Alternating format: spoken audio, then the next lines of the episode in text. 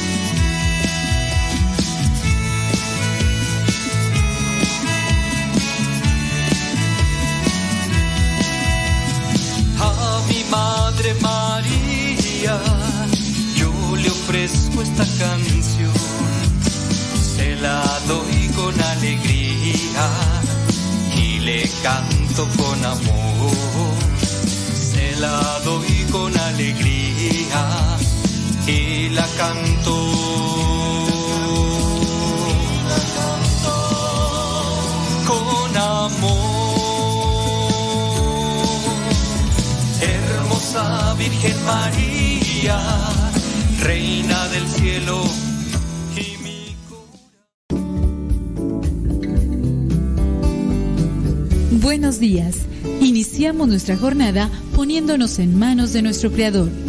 Pedimos su gracia para enfrentar como hijos suyos cada reto que la vida nos presente, acompañados de María, la dulce Madre que nos invita a proclamar las grandezas del Señor. Camina con nosotros en radiocepa.com, emisora católica de los misioneros servidores de la palabra.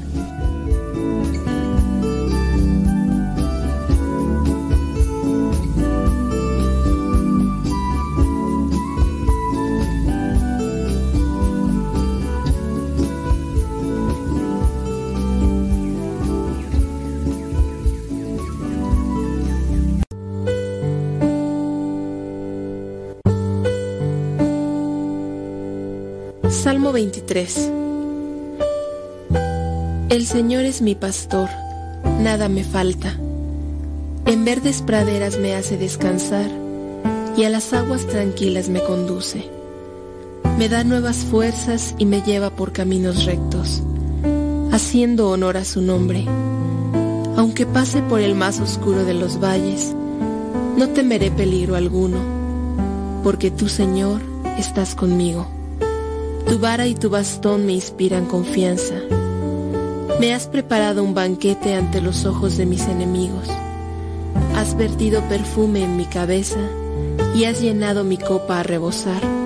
Tu bondad y tu amor me acompañan a lo largo de mis días. Y en tu casa, oh Señor, por siempre viviré.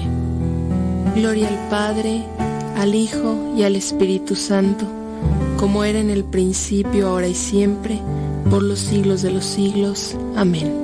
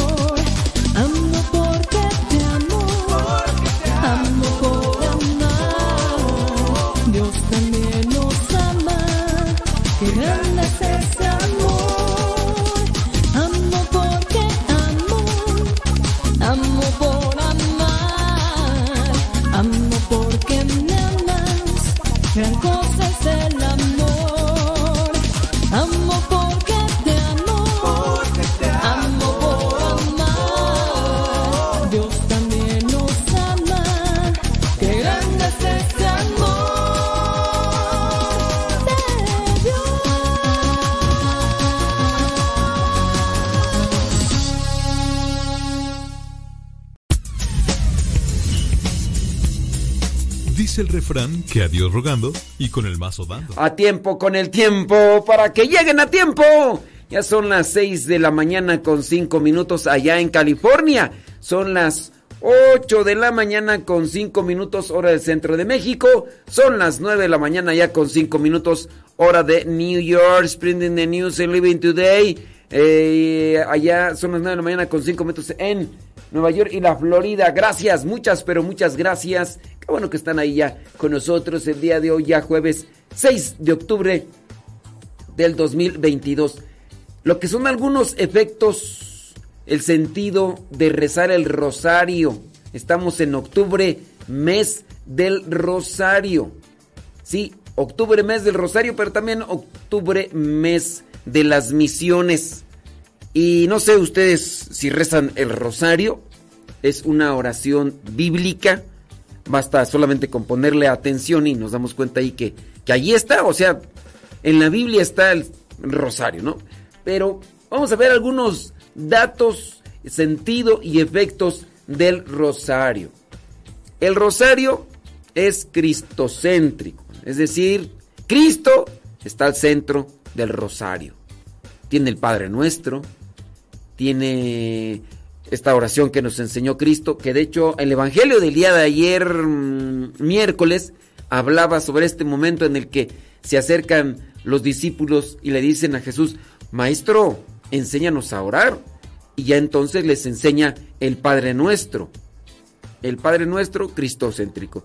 Después está también compuesto del Ave María. El Ave María, ¿cuál es que es el Ave María? Pues es una parte bíblica de cuando el ángel se le aparece a la Virgen María y la otra parte del Ave María es Dios te salve María.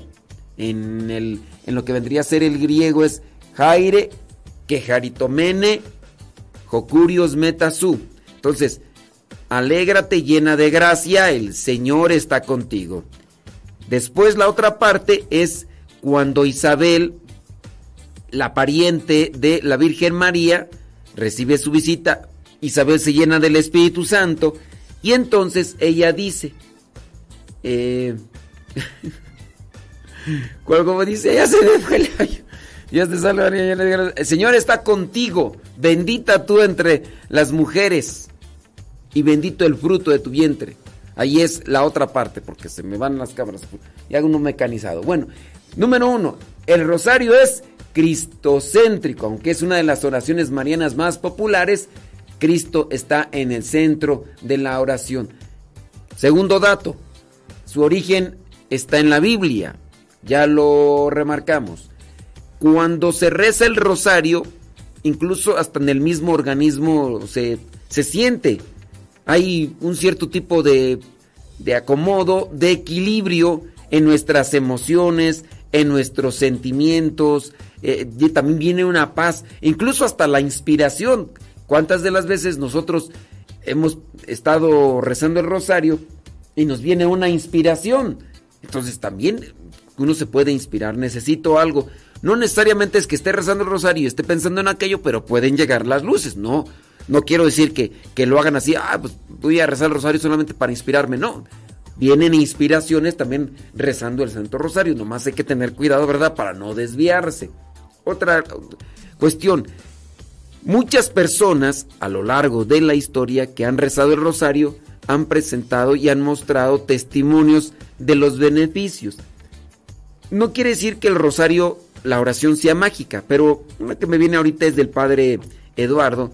El padre Eduardo estaba presentando, estaba presentando sus exámenes para su licenciatura en la Universidad Pontificia y dice que había estudiado ya mucho, pero el mero día de, del examen le viene a él este, que se le pierden las cosas, o sea, se le borraron y ya faltaba una hora para, para el, el examen. Y entonces se puso a pensar, a ver, no, no me acuerdo de nada, trato de repasar y nomás no. O me pongo a revisar los apuntes o me pongo a rezar el rosario. ¿Cuál opción tomó? La segunda. Se puso a rezar el rosario. Dice pues, Dios que me ilumine. Se puso a rezar el rosario. Cuando terminó del rosario se tranquilizó. Ciertamente es una cuestión también del sistema nervioso y, y en ese sentido pues obviamente entonces, ahí se, se, puede entender que eso ayuda. No quiere decir que es una fórmula mágica como para decir, ay, entonces yo no voy a estudiar, me voy a poner a rezar el rosario. No, en este caso es, me voy a poner a rezar el rosario para tranquilizarme. Cuando hay mente tranquila, hay ideas claras. Y como hay ideas claras, pues puedo pensar mejor. Entonces, si ya estudiaste, pues don't worry. Be happy, diría el de la canción, don't worry, be happy. Y listo, Cristo. Así que por ese lado. ¿Qué otra cosa más tú? Eh, es un sacramental. Con, con, el rosario uno adquiere también bienes espirituales. Eh, en el caso de, del rosario, no sé, vamos manejando. No quiere decir que voy rezando el rosario para que no me, no me choquen. Pero también estoy preparando mi corazón. Es una forma como que... de ¿Los sacramentales para qué sirven? Para prepararnos y recibir mejor los sacramentos. Para eso sirven los sacramentales. ¿Qué es un sacramental? Pues un sacramental es el agua bendita, la ceniza el día el miércoles de ceniza, también otra cosa más que podría ser este bueno, las reliquias también es un otro sacramental. Los cirios benditos es otro sacramental. La, la palma son sacramentales que ayudan y disponen en un ambiente. Yo traigo un rosario, es un sacramental que incluso otras personas que me vean con el rosario pueden tener la esperanza de que no voy a hacer algo malo. Aunque a veces, ¿verdad? De repente uno ve personas que traen hasta tatuadas imágenes religiosas, pero de igual manera se dedican a lo que vendría a ser la delincuencia. Entonces, ahí algunas de las cuestiones. ¿Quieres escuchar algunas otras más? Bueno, regresando de la pausa, nosotros vamos a comentar un poquito más de los beneficios y el sentido.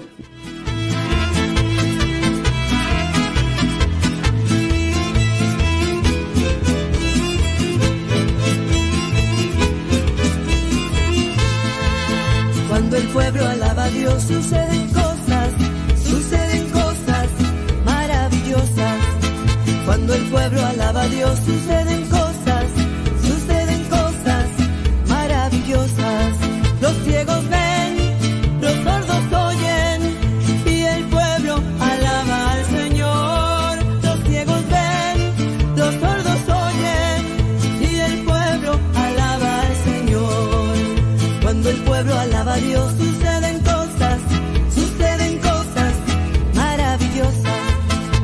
Cuando el pueblo alaba a Dios suceden cosas, suceden cosas maravillosas.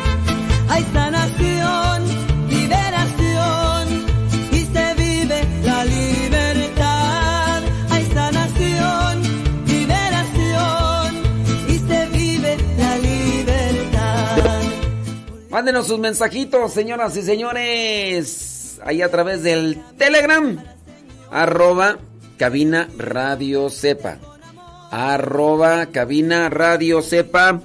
Ahí nos pueden saludos, dice Israel S desde Houston, Texas. Ahí en el Telegram, gracias. Muchas, pero muchas gracias. Saludos a Malena. Malena, que nos mandó. que nos mandó el Evangelio y la oración. Muchas gracias. Muchas gracias, Malena, por mandarnos el Evangelio que nosotros hacemos. Saludos a María José y Patti García desde Nashville, Tennessee. Gracias, muchas gracias. ¿Quién más se asoma ahí en el Telegram? Jaime Rodríguez Pacifuentes. Saludos. ¿Qué onda? ¿Cómo andamos? ¿Todo bien o qué? Saludos a Guayumín. Que ya se despertó Guayumín. No, mi trabajador Guayumín. Saludos a Fernanda. Saludos, dice desde Puebla, ya listo para los consejos. ¿Cuáles consejos? Ah, los que vamos a dar. Ah, bueno, bueno, bueno. Vamos a ver qué, qué consejos damos. ¿Qué consejos damos?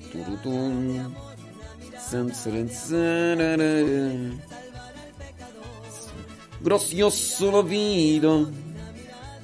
Déjame ver quién más. ¿Quién más se asoma al Telegram? Arroba cabina radio sepa.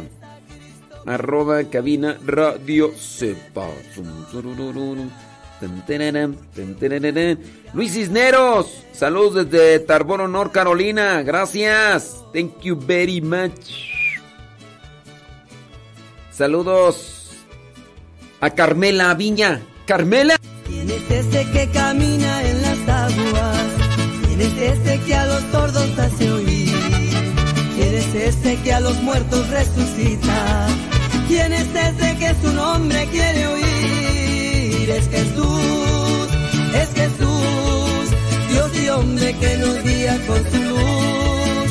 Es Jesús, es Jesús,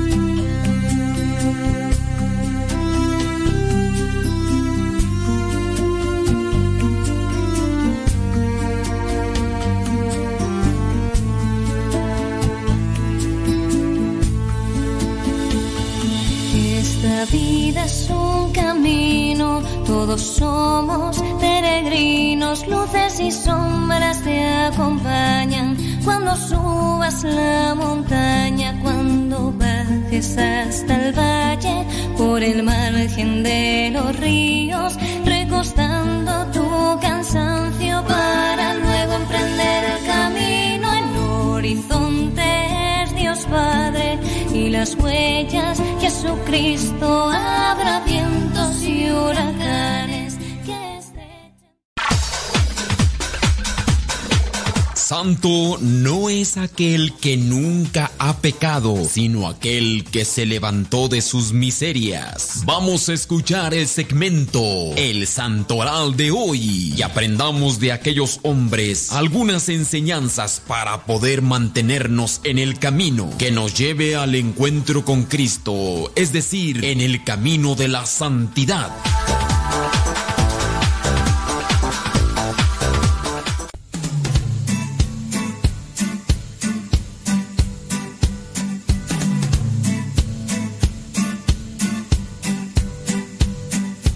17 minutos después de la hora para los que están ahí pendientes del reloj y porque se les está haciendo tarde, échenle, apúrenle porque si no mm, este, van a hacer corajes. La iglesia el día de hoy tiene presente a Santa Foy o Fe también, ella virgen y mártir. También la iglesia tiene presente a, a San Artaldo de Beley.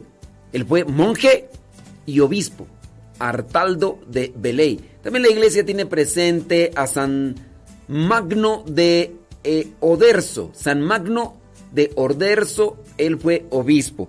La iglesia también tiene presente a Santa María Francisca de las Cinco Llagas de Jesús. ella fue religiosa. ¿Por qué ese nombre? Porque algunas comunidades religiosas tienen como mm, estatuto cambiarse el nombre para que tengan una orientación de su vocación. También la iglesia tiene presente a San Bruno. San Bruno, uno de los, pues se hizo, se hizo cartujo, se hizo monje y vamos a leer un poquito sobre su vida para ver qué se nos puede pegar y así tengamos una orientación. Cada 6 de octubre la iglesia recuerda a San Bruno de Colonia, sacerdote fundador en el año 1084 de la Orden de Cartujos, orden contemplativa. Cuando decimos, miren, orden contemplativa, su enfoque o su carisma es la contemplación, es decir, que una gran parte del día no quiere decir que todo el día, una gran parte del día están en oración y contemplación. ¿Qué beneficios tiene esto de la contemplación?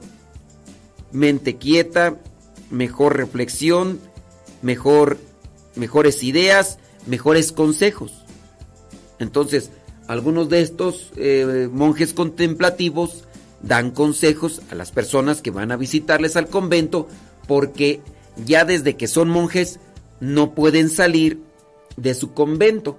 Entonces hay órdenes contemplativas, órdenes mendicantes y órdenes religiosas, misioneras y orden hay de varias. Entonces, dependiendo yo por ejemplo, yo soy yo soy religioso, religioso misionero religioso misionero. Entonces, yo soy religioso, entonces yo tengo unos estatutos y este, estoy aquí y posiblemente, o no sé, o cuando eh, Dios inspire y los superiores me digan, ¿sabes qué?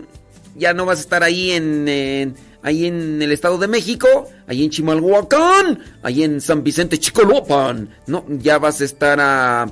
Eh, te vas a regresar a Chapingo o te vas a ir a California, o te vas a ir a... Pues así, porque yo soy misionero religioso. Bueno, esto solamente como para que ustedes lo tengan, ¿verdad? Bueno, eh, hablando de San Bruno, él era de la orden contemplativa, eh, más bien, fundó los cartujos, orden contemplativa que se ha mantenido de manera notable bajo el espíritu de la sencillez y la austeridad.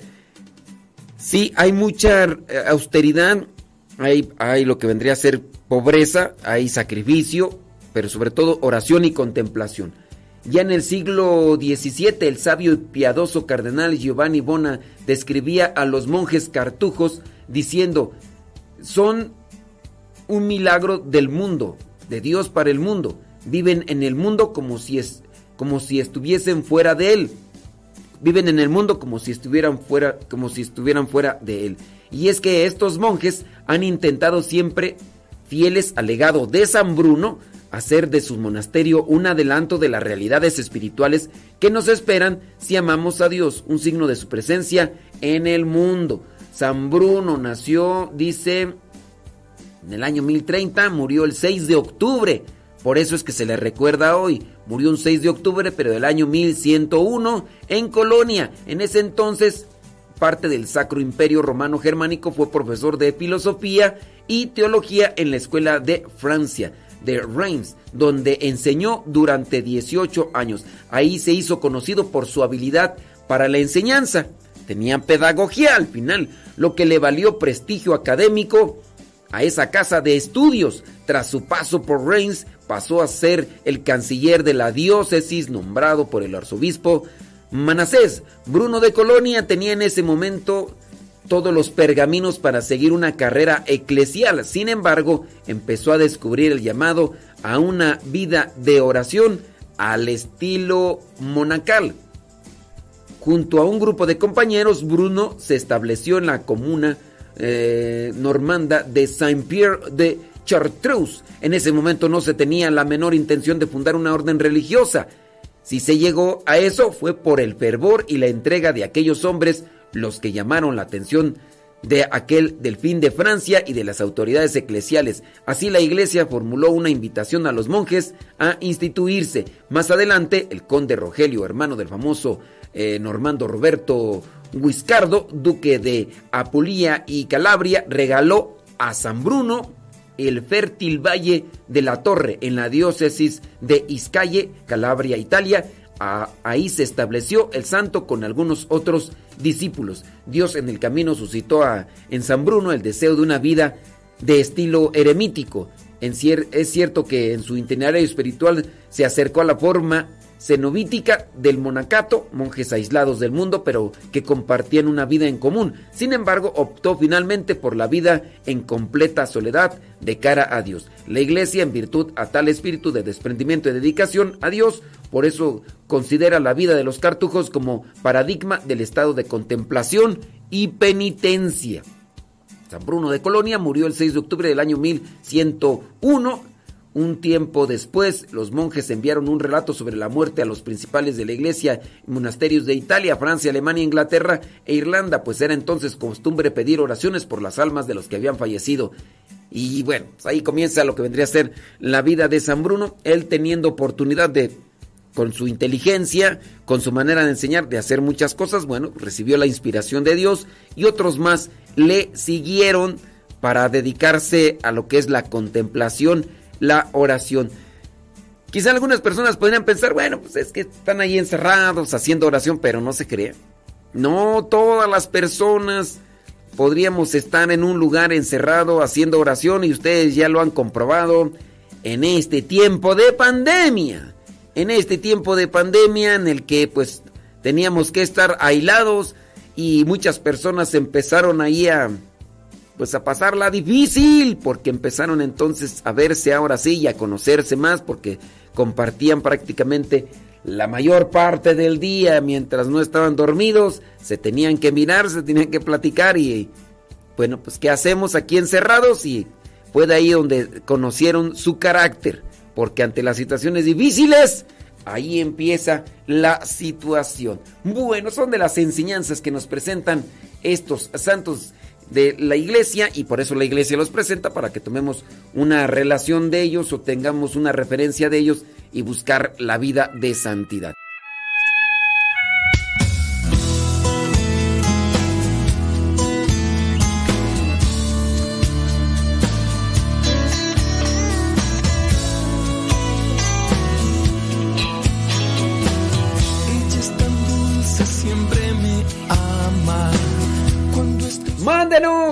Preguntitas si tienen a través del Telegram.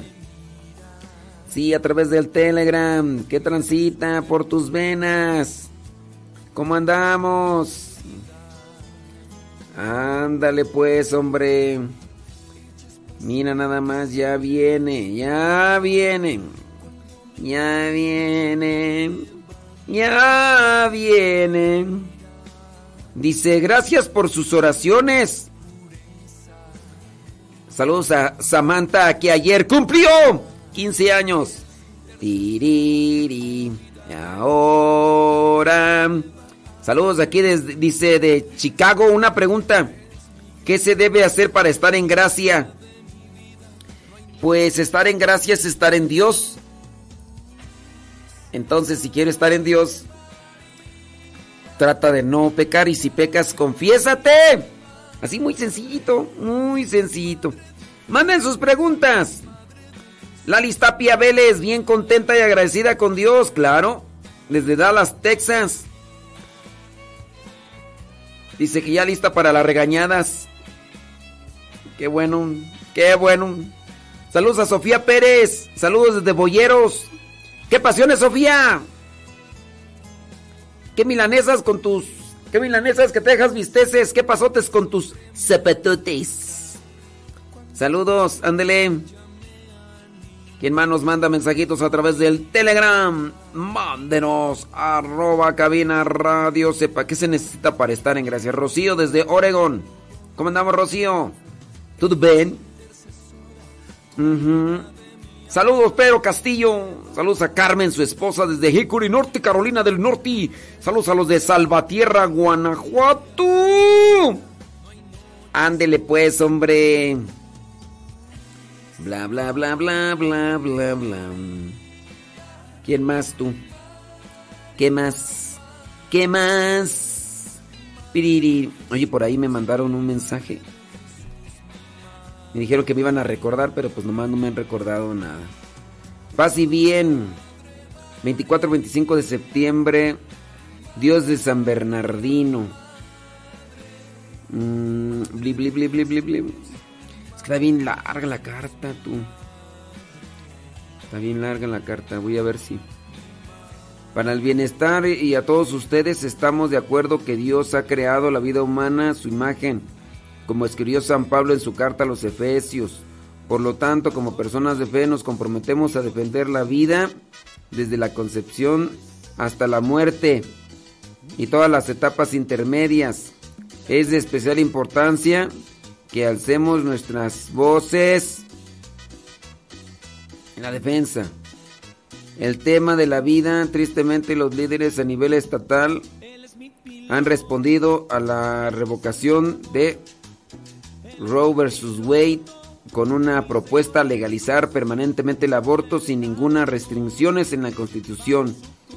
Los exhorto de una manera muy seria a que voten no en la propuesta. Esta propuesta no solo continuaría con el terrible flagelo del aborto.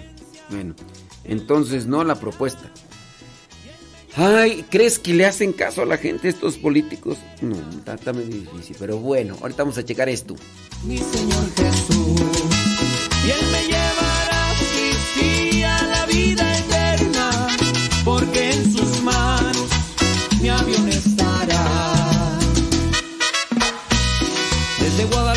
El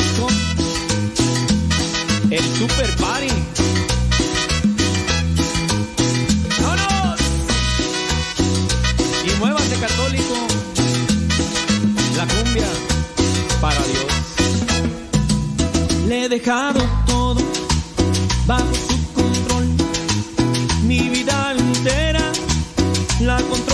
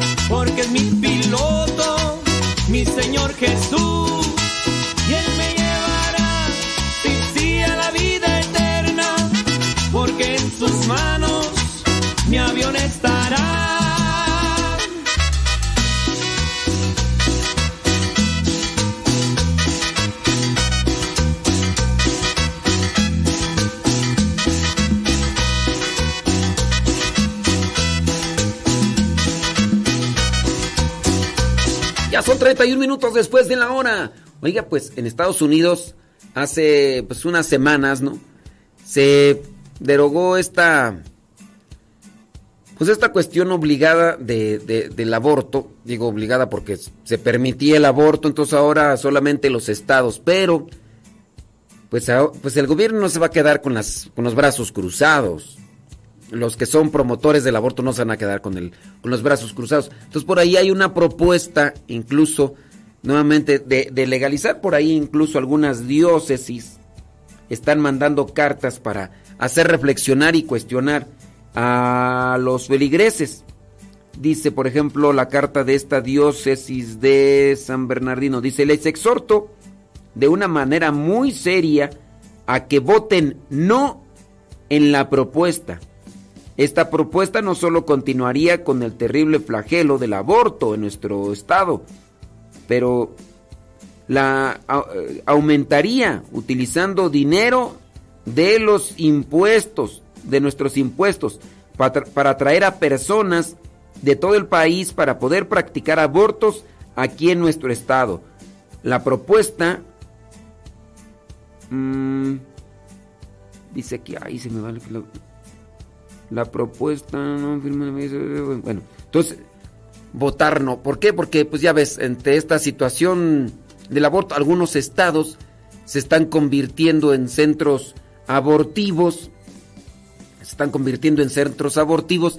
Y hay incluso empresas, hay compañías, hay negocios que están haciendo llevar a la gente, o sea, ellos pagan el transporte, llevar a la gente hacia los lugares donde, donde sí se permiten el aborto. O sea, incluso hasta empresas son capaces de decir, ¿saben qué? Eh, no vengan a trabajar, tienen el día pagado, es más, las vamos a llevar a un lugar para que allá acaben con la vida de ese niño que llevan en el vientre. Entonces, allí en, California, pues están esa propuesta de convertirse como en un santuario, por decirlo así, aunque no es el nombre correcto, pero el santuario, acuérdense que no solamente es una cuestión religiosa, sino en lo que refiere a algo que viene a ayudar, por ejemplo, solamente para que lo, lo clarifique, ¿no? El santuario de la mariposa monarca, hablando de Michoacán, es un lugar, no quiere decir que es una iglesia, como para decir santuario, sino es este lugar o refugio en el cual las personas, o en este caso los animalitos, pueden aislarse. Y entonces, pues para algunos que están queriendo hacer de ciertos estados de la Unión Americana, están buscando que se conviertan en estos centros abortivos.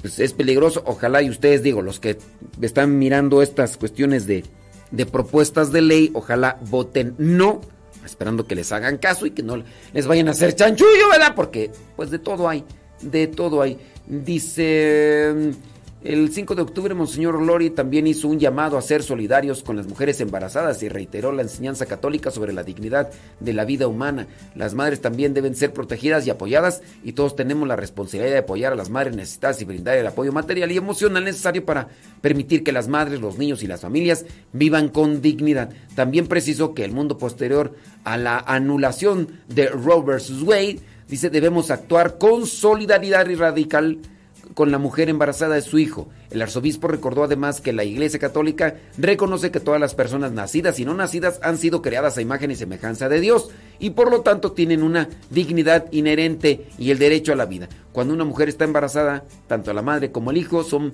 valorados y, deben ser protegidos y la vida de uno no debe oponerse a la vida del otro. El objetivo es siempre salvar la vida, nunca destruir la vida intencionalmente. La iglesia busca la protección de todos los niños por nacer. Esto incluye a niño inocente concebido en violación o incesto. Que no sea una cuestión. Aquí a falta de reflexionar y ahondar más sobre este tema, para muchos cristianos católicos, esta es una posibilidad. Dicen, es que si es violación, es que si es esto, lo otro, no se quiere tener, entonces ahí sí, sí respaldan lo que vendría a ser el aborto. Vámonos, preguntas, tienen preguntas, vámonos a las preguntas. Bli, bli, bli, bli. Por aquí alguien nos hacía una pregunta. Dice, una pregunta, ¿para los católicos es bueno que, que alineen los chakras? Perdón, no sé qué sea eso. los chakras. Ay, Dios mío. ¿Qué son los chakras? Ahí les va. Los chakras, para cierto grupo de personas que se dedican a esto dentro de la nueva era, los chakras son terminales energéticas, según ellos, según ellos, los que creen en estas cosas, son terminales energéticas que tenemos en el cuerpo. Así como si fueran cierto tipo de eh, eh, conexiones. Entonces dicen que tenemos, dicen ellos, dicen ellos, que tenemos eh, siete puntos de energía en todo el cuerpo. Que nuestro cuerpo vendría a funcionar como si fuera una red de circuitos. Y entonces dicen ellos que tenemos chakras, dicen ellos, que esto no es, no es verdad, no es, no es una realidad, no científicamente ni médicamente. Esto es solamente una cuestión pues de la imaginación. Pero bueno, dicen que tenemos un chakra en la frente. Creo que tenemos otro en la boca y bueno, son siete. Incluso el séptimo termina donde ya sabes dónde, donde no alumbra el sol porque anda tapado el negocio. Bueno, hasta allá. Dicen entonces que, dicen ellos, los de la nueva era, dicen que cuando hay un bloqueo en la en el canal de transmisión de la energía, porque dicen ellos que corre de, de arriba hacia abajo. Entonces, cuando hay un bloqueo, entonces dicen ellos que es cuando el cuerpo se ve afectado. Entonces, por eso dicen ellos que, pues que alinean, alinean los chakras. Entonces ahí están las personas, pues acomodándoles, principalmente dentro de lo que vendría a ser em, esta modalidad supuestamente terapéutica llamada Reiki. Y entonces, pues ahí están los, los iluminados, según ellos, con las manos haciendo de que se acomoden los chakras. Entonces, de que si, si andas eh, mal, es porque dicen que los chakras. Entonces, pues no, eso no es verdad. No es verdad. A veces, a veces más bien son cuestiones placebas, ¿no? Te dicen, estás mal y con esto te vas a componer y... Y a veces si es una cuestión psicosomática, entonces puede ser que tú digas, ay, pues sí, ya me siento mejor porque pues, pues, te hicieron querer y todo eso. ¿Ok? Entonces tengan mucho, pero mucho cuidado. Eh, que tú. Mientras una persona no es bautizada, no es hijo de Dios, mire, este tema ya lo hemos tratado muchas veces, incluso hasta con, con algunos textos de lo que vendría a ser el catecismo de la Iglesia Católica, que no tengo en la memoria de manera prodigiosa, como a lo mejor sí tienen algunos de ustedes datos. Ahorita los números no los tengo, pero hablando desde lo que dice el catecismo, cuando nosotros, y tomando referencia también de lo que es el sentido bíblico, en el libro del Génesis dice que el ser humano fue creado a imagen y semejanza de Dios. Ok, si el ser humano fue creado a imagen y semejanza de Dios, entonces el ser humano es hijo de Dios. Ahora, ¿para qué es el bautismo? Con el bautismo nos hacemos oficialmente hijos de la iglesia que Cristo fundó. También nos hacemos templos del Espíritu Santo. Y sí, somos oficialmente hijos de Dios, hijos de la iglesia. Pero por el hecho de que no esté bautizada la persona, si esa persona, aunque no esté bautizada, aunque no sea creyente, aunque sea atea, pues quieras o no, fue creada a imagen y semejanza de Dios. Ya desde ahí es hijo de Dios, porque fue creado a imagen y semejanza. No nos hacemos hijos de Dios por el hecho solamente de que nos bauticemos. Oficialmente, oficialmente somos hijos de la iglesia. Ahora, si en su caso un niño eh, al nacer muere, entonces por no ser hijo de Dios no va con Dios, porque no está bautizado.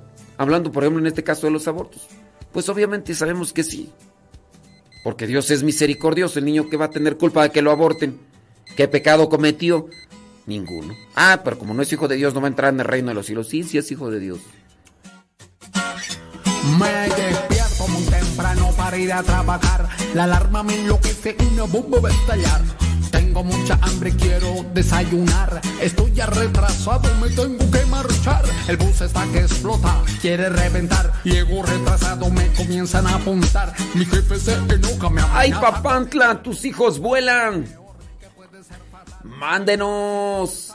Mándenos sus preguntas. Sus preguntas. Pregunta.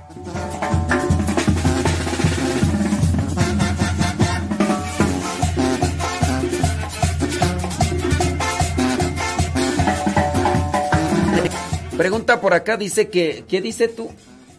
Eri López dice que si ya no lo transmitimos por Facebook. Ya no transmitimos por Facebook, ¿qué tú? Es que no capisco, no capisco. Ya no transmitimos por Facebook, ¿qué? A lo mejor igual, no sé, por... ¿Por qué los hermanos separados dicen que si no aceptamos a nuestro Padre Dios, dicen que como nuestro Padre solo somos creación? Bueno, digo, uno como cristiano católico no debe de darle mucha importancia a lo que otras personas de otra denominación o de otra creencia digan sobre la doctrina y el magisterio de la iglesia, ¿no?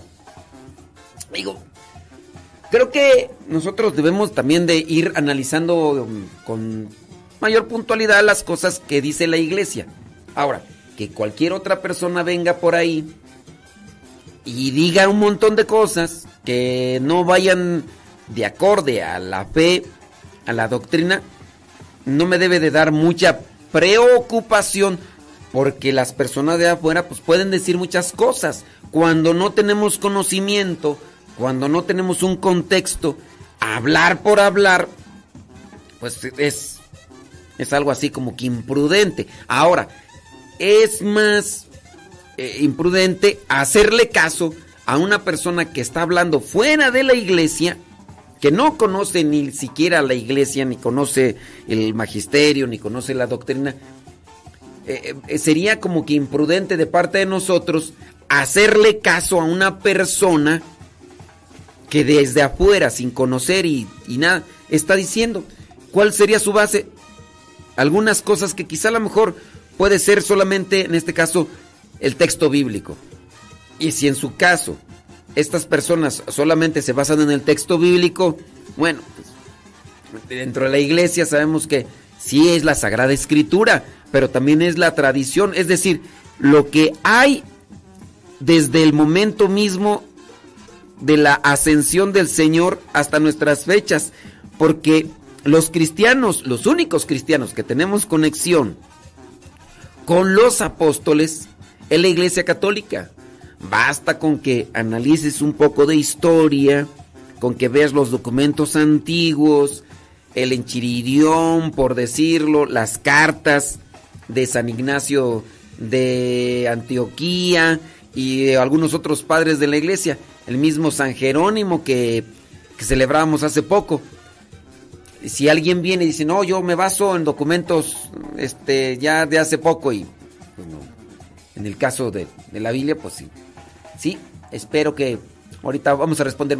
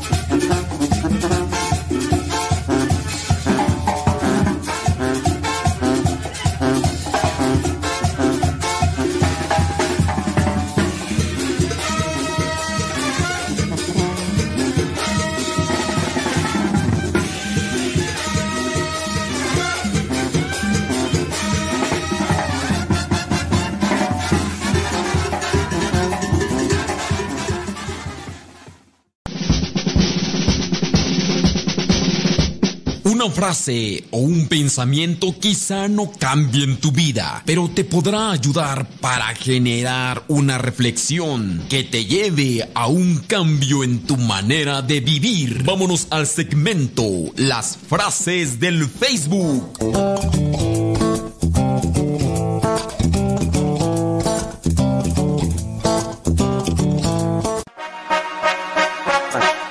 Jueves, por si no lo sabías. Ju, ju, ju, ju, jueves. También estamos por ahí mirando sus preguntas y todo demás. Bli, bli, bli, bli. Bli, bli, bli, bli, bli, bli. Dice, ahorita vamos con las frases del Facebook, nada más que estoy aquí mirando sus preguntas para tratar de, de darle respuesta, porque hay veces que nos escuchan y hay veces que no. Entonces no es que sean algunos muy, muy asiduos y todo lo demás. Y entonces estaba por ahí mirando sus preguntas, no veo otras. Aquí hay una persona pues que nos dice que, que tiene creo que una molestia con su esposo, porque algo así como que, que están sirviendo en la iglesia y no sé qué más, pero déjame ver si... Si tiene por aquí este. ¿Dónde. Dice. No diga mi nombre, por favor. Claro, entonces vamos a decir tu nombre. ¿Usted qué opina? A mi esposo le gusta ver noticias de balaceras y cosas de narcos. Yo sé que son realidades que pasan, pero no le veo sentido estar mirando cómo se matan. ¿Qué opina? Ave María Purísima. Miren, el hecho de que uno vea ese tipo de cosas, sí, nos da a conocer una realidad.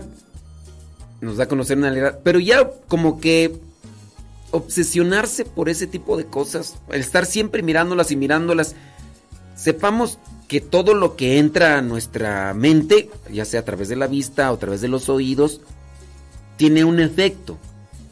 El, el efecto, en este caso, de, la sangre, del, lo que puede provocar en tu interior es mucha paranoia. Así, mucho miedo. Vas a pensar que ya en todas partes está igual, que también puede hacerte insensible. Y pues yo pienso que así, a, cuestión de la salud emocional y espiritual, estar mirando o es- obsesionarse por ese tipo de, de noticias o ese tipo de cosas, pues no te ayuda mucho. Dice, además, mi esposo es servidor en la iglesia y yo le digo que eso no está bien y se molesta. Bueno, eh, es que igual a veces, este, si uno dice, no, es que no está bien que hagas eso, ¿por qué? Porque no está bien. Entonces, yo soy de la idea de que en algunas ocasiones, cuando uno tiene que corregir a los demás, hay que presentarles por lo menos un fundamento. Decirle en este caso cuáles vendrían a ser los riesgos. Y digo, tampoco hay que afanarse porque querer hacer que el esposo haga lo que en este caso uno quiere, o en este caso tú quieres. Porque también ahí podría estar el problema. Él se afana eh, o se obsesiona por querer estar mirando eso y tú te afanas por querer hacer que te haga caso. Y este. Y pues ahí como que ya no, la cosa no, no, se, no se acomoda, no se presta bien. Entonces, preséntale, trata de indagar cuáles serían los efectos negativos de estar mirando constantemente ese tipo de información o ese tipo de noticias y, qué repercusiones tendría a nivel psicológico, a nivel espiritual. Es tan sencillo como buscarlo ahorita ya en internet, ese tipo de cosas. Solamente que pues, no las tengo yo aquí en la mano, pero sí yo no creo que, que, sea conveniente. Yo mismo no las veo. Digo, si un día llego a un lugar y las están viendo, ni modo de cerrar los ojos. Ay, no, yo no voy a, cerrar los oídos. Ay, Dios mío, voy a tapar los ojos, yo no quiero, no quiero ver. Pues, pues ya veo las cosas. En ocasiones también igual cuando estoy buscando ahí noticias, incluso hasta para compartir con ustedes, pues uno se da cuenta de cierto tipo de casos, casos y dice, ay, Dios mío santo. Como dijo el Buki, mi compadre el Buki, ¿a dónde vamos a parar? Pero sí, eso de mirar noticias a uno lo tiene en la paranoia. Y yo, por ejemplo, las veces que salgo, yo soy paranoico. Eh, sé que aquí los asaltos ya son más constantes. Este, hace poquito que venía mm, uno de los uno de los sacerdotes fue a celebrar aquí, uno de mis hermanos sacerdotes fue celebrar aquí una capilla y entonces, pero también imprudentemente, o sea, en la calle, teniendo en cuenta la zona, se pone a hablar por teléfono como si estuviera dentro de su casa, pasó uno de una moto y así a pie de jarro les tiró la mano y le quitó el, el celular. Y se fue y alcanza el de la moto. Pues no, ¿verdad? Eso, eso es común en Colombia, en República Dominicana y quién sabe en otros lugares más. Como que ya está siendo más constante. Entonces hay que ser más precavidos.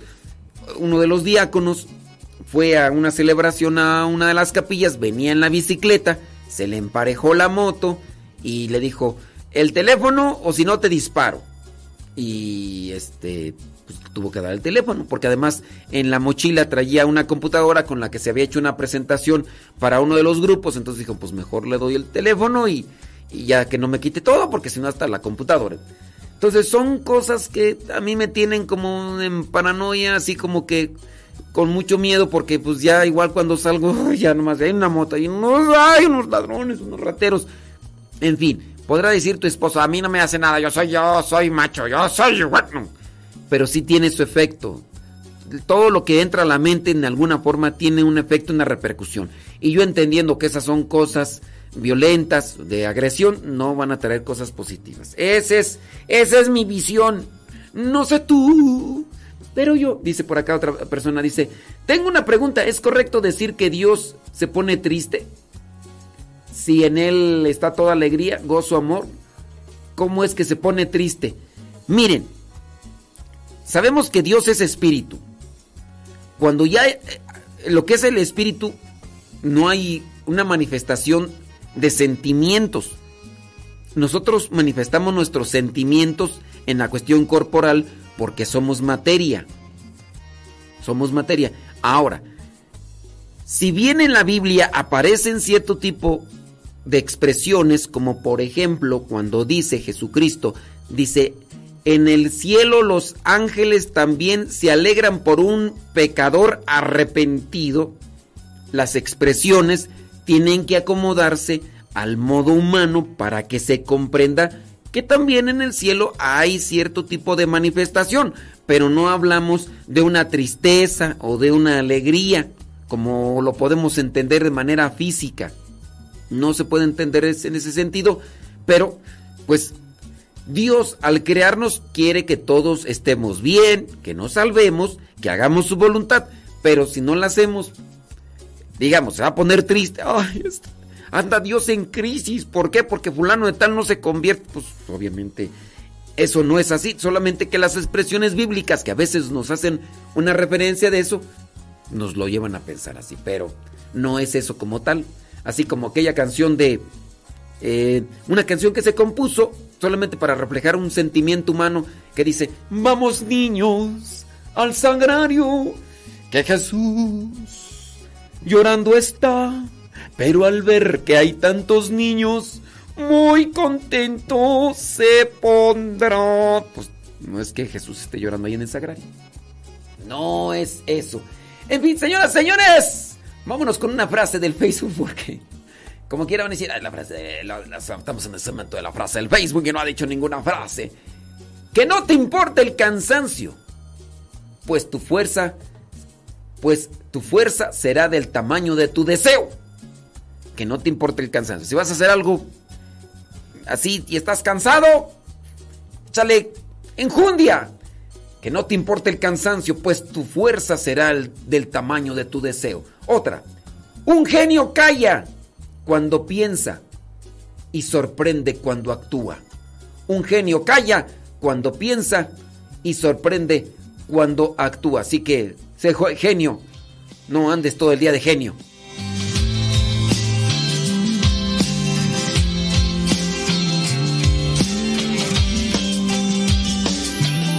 pudiera yo pedir algún deseo,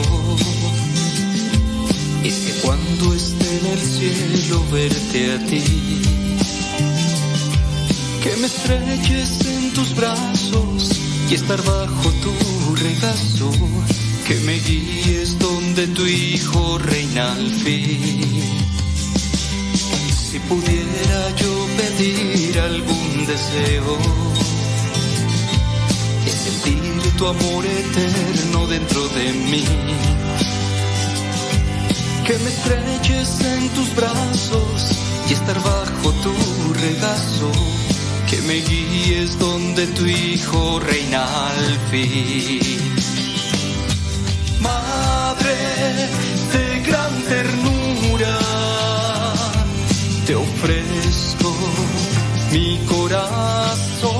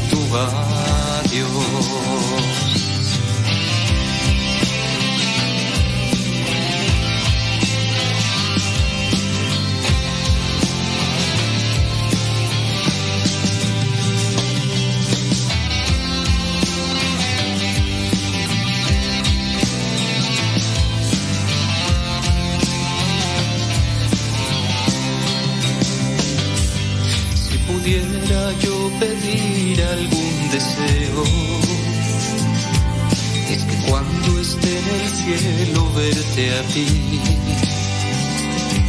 que me estreches en tus brazos y estar bajo tu regazo, que me guíes donde tu hijo reina al fin. Si pudiera yo pedir algún deseo, es sentir tu amor eterno dentro de mí. Que me estreches en tus brazos y estar bajo tu regazo. Que me guíes donde tu hijo reina al fin. Madre de gran ternura, te ofrezco mi corazón.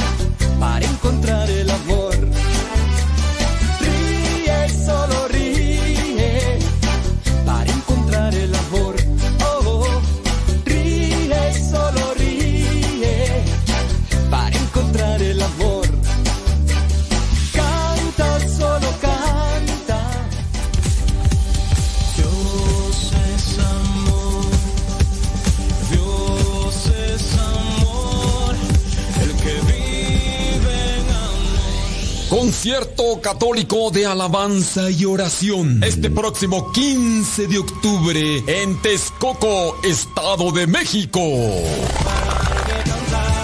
Los misioneros servidores de la palabra celebran el 15 aniversario del Seminario de Teología, ubicado en la colonia Boyeros, a un lado de la Universidad Autónoma de Chapingo. 15 de octubre del 2022. El concierto adoración comienza a las 6 de la tarde. Desde República Dominicana llega el cantante y compositor católico del momento, John Carlos.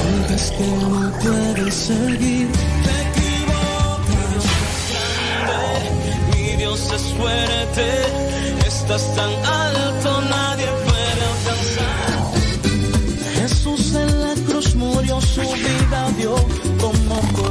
información al teléfono 775 186 53 70 775 186 53 70 Celebrando 15 años el Seminario de Teología de los Misioneros Servidores de la Palabra este próximo 15 de octubre en Texcoco, Estado de México.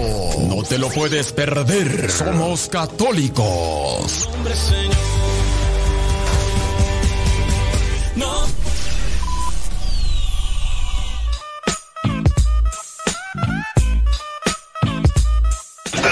Buenas tardes, ¿quién habla? Bueno, Bueno, buenas tardes, ¿de, de parte de quién eres? me presento señor, mi nombre es Rodrigo Ruiz. Me comunico con ¿Y, usted y, y, y tú de quién eres? Hablo por parte de la compañía de Telcel, señor. Me comunico con usted porque su línea fue seleccionada para obtener un paquete de regalo. ¿Cuál, cuál, cuál línea? A la línea a la cual me comunico, señor. Ah, no, mira, fíjate, ahorita no, o ¿qué, qué me andas ofreciendo? Ya, ya no sé ni de dónde me hablan del banco, Ra- no es, no es ratero, ¿verdad? Porque me traen bien altos los rateros. No, señor, hablo por parte de la compañía de Telcel. El motivo de mi llamada, le comento el motivo de mi llamada para invitarlo a que forme parte de la compañía. Y no, mira, yo, no, ah, yo no, a mí, a mí no me andes invitando, ¿verdad? Porque ahorita no tengo chance y este fin de semana ya lo tengo ah, ocupado. Fíjate, acá vienen unos parientes del norte y vamos a hacer una, una borrachera y por si gustas en el rancho de mi compadre Isidro, de mi compadre Isidro en las Jilguerillas. Ah, entiendo, señor. Sin embargo, también es para que usted genere un gran ahorro en su línea celular. De igual. Ahorro, ahorro, mira, nunca ahorro nada desde morrillo y nunca me ha gustado ahorrar. Fíjate que, ¿para qué ahorra uno, da? ¿Para qué? El dinero no sirve de nada guardado. ¿Para qué ahorra uno? Mejor ir a, compramos cosas, cervezas y triques y botines y sacos perrones para andar en caballo como don Antonio Aguilar. Ah, entiendo, señor. Sin embargo, esta es la oportunidad perfecta para que genere su primer ahorro. Usted me comenta. Eh, mira, bueno, sí, sí me, sí, sí me gusta eh, eh, ahorrar y así porque puedo comprarme, ahorita que traigo una yegua ya bien jodida, bien viejita, pero quiero comprarme un caballo alazán, dime cómo le hago para guardar el dinero. Pues, señor, precisamente mi llamada es para que usted genere ese ahorro y usted... ¿Usted vende, usted vende caballos o por qué precisamente, a ver, ¿dónde te veo pues para tratar el caballo? Porque tengo muchas ganas de comprarlo.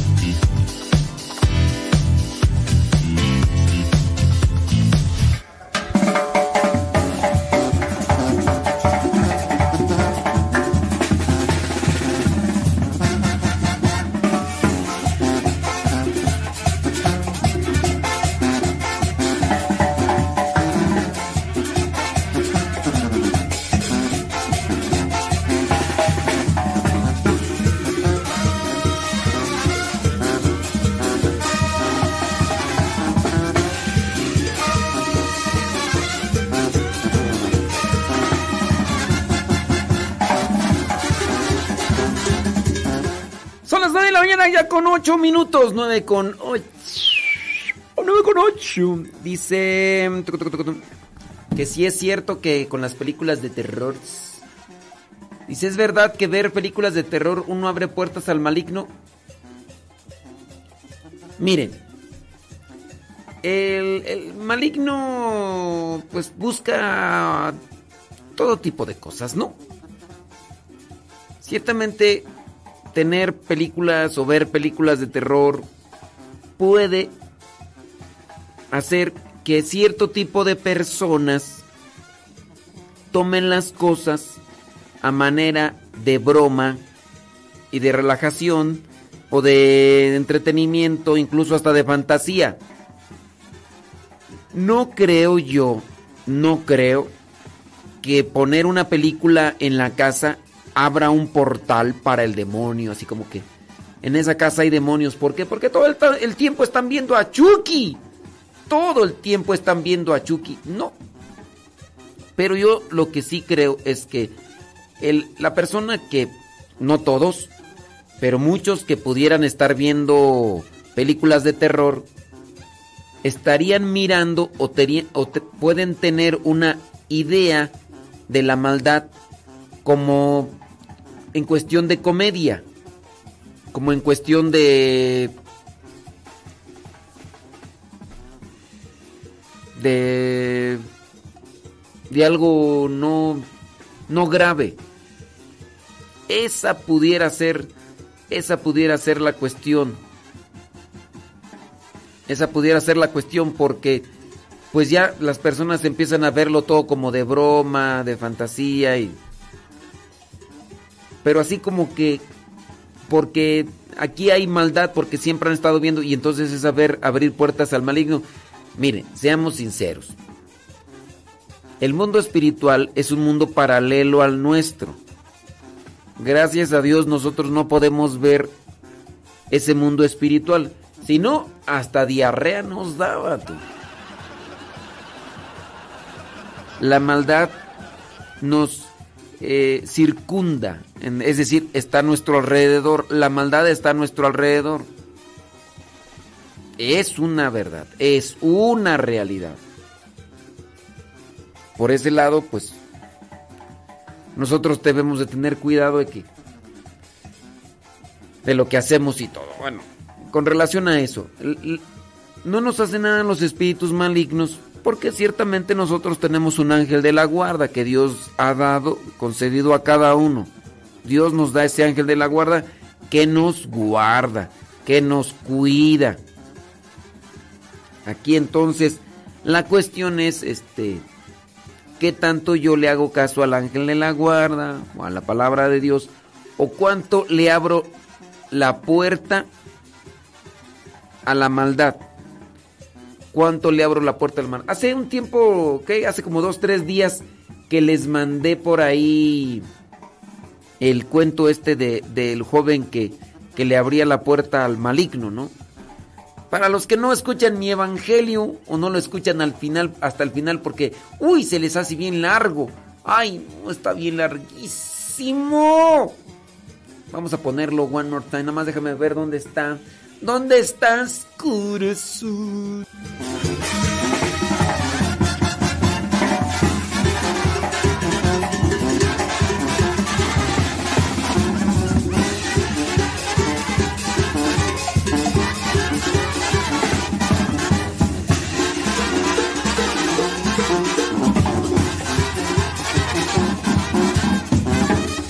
Yo sé que hay personas que piensan diferente a mí, pero yo pienso que por ver películas no, no se abren puertas al maligno. Lo que sí se hace es que se relativiza esta cuestión de la maldad y se ve como normal o como... Y entonces, dentro de eso normal, pues algunas personas buscarán como... como incluso imitar y hacer lo que está en una película porque en realidad piensan que es y no es y, y vamos a ver si esto y lo otro. Yo puedo decir que antes eh, me gustaba ver, digamos que me gustaba por el entretenimiento, pero eh, han salido películas muy populares, que la de la muñeca esa de, de Anabel y que que la monja. Y yo la verdad no, no sé, no, no me llama la atención mirar ese tipo de, de películas. Este, digo, además ni, ni tiempo tengo, ¿Para qué le hago? Pero si es una cuestión pues de que no por ver películas, uy, ya tienes el diablo adentro.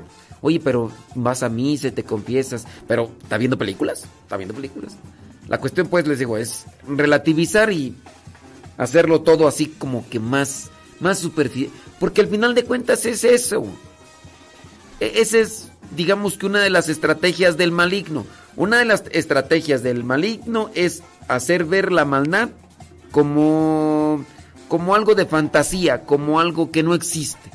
Por eso caricaturas y donde se presenta al diablo que hasta es amistoso, no te hace nada, para que en el consciente de las personas se vaya metiendo esa idea y después terminen conviviendo como si nada, como si nada malo pasara. Entonces hay que tener también en ese sentido mucho cuidado, mucho cuidado. Una rolita, ¿no? Para sacudir el bote. Vámonos con una rolita para sacudir el bote. Déjame ver. Es que esta canción me gusta, pero no sé si, si esté registrada. Pues vamos a ponerla, a ver qué tal.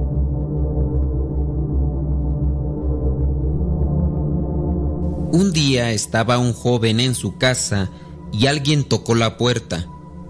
Al abrir la puerta, como sorpresa encontró al diablo, quien lo agarró del pelo, lo pateó, lo golpeó y luego se fue. Y pensó el muchacho, ¿qué debo hacer? De pronto, cuando el diablo se había marchado, vio pasar a Jesucristo y pensó, sí, voy a decirle que venga, si él está en mi casa, el diablo no va a entrar. Entonces el muchacho fue hacia Jesucristo y lo invitó a pasar. Le mostró la casa y le preguntó, ¿puedes venir mañana cuando el diablo pase por aquí? Y Jesús le respondió que sí. Al día siguiente, el diablo volvió a tocar la puerta y ya Jesús estaba dentro de la casa. El muchacho, muy tranquilo, abrió la puerta y el diablo volvió a darle una golpiza. Entonces, el muchacho, muy molesto, va con Jesús, le reclama que por qué no hizo nada por defenderlo. Y dijo Jesucristo, no hice nada porque no estoy en mi casa, solo estoy de visita. El muchacho pensó y dijo, bueno, lo voy a invitar a vivir en esta casa. Después le ofreció esto. Te invito a vivir en esta casa. Le mostró su cuarto y dijo, ahora vas a seguir viviendo aquí. Este será tu cuarto. Y Jesús aceptó. Como ya era costumbre, al día siguiente tocaron nuevamente la puerta. Y era otra vez el diablo. El joven muy confiado abrió la puerta, pues ya Jesús vivía en su casa. Y el diablo nuevamente le dio la golpiza. El joven, molesto, fue donde Jesús y dijo, Ya vives en mi casa, ¿qué más deseas para defenderme?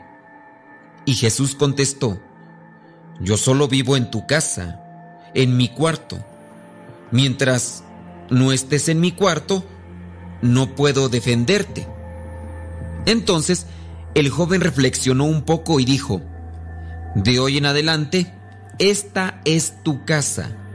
Yo estaré aquí como un invitado si me lo permites.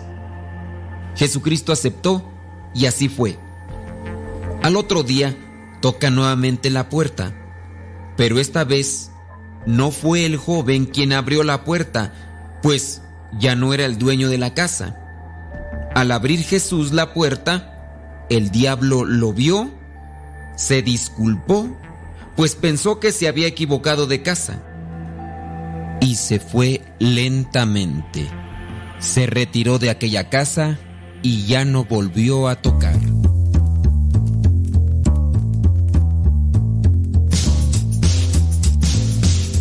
Moraleja. Como consejo, quiero decir que no es suficiente el decir dentro de nosotros que Jesús vive en nuestro corazón.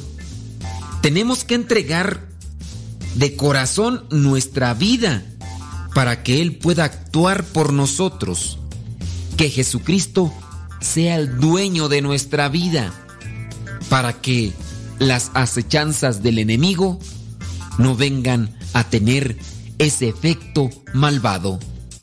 No digas, yo creo en Jesús. No digas, le he dado oportunidad a Jesús a que entre en mi vida. No, dale tu vida. Entrégale tu vida para que de hoy en adelante el diablo no se atreva a acercarse a tu vida.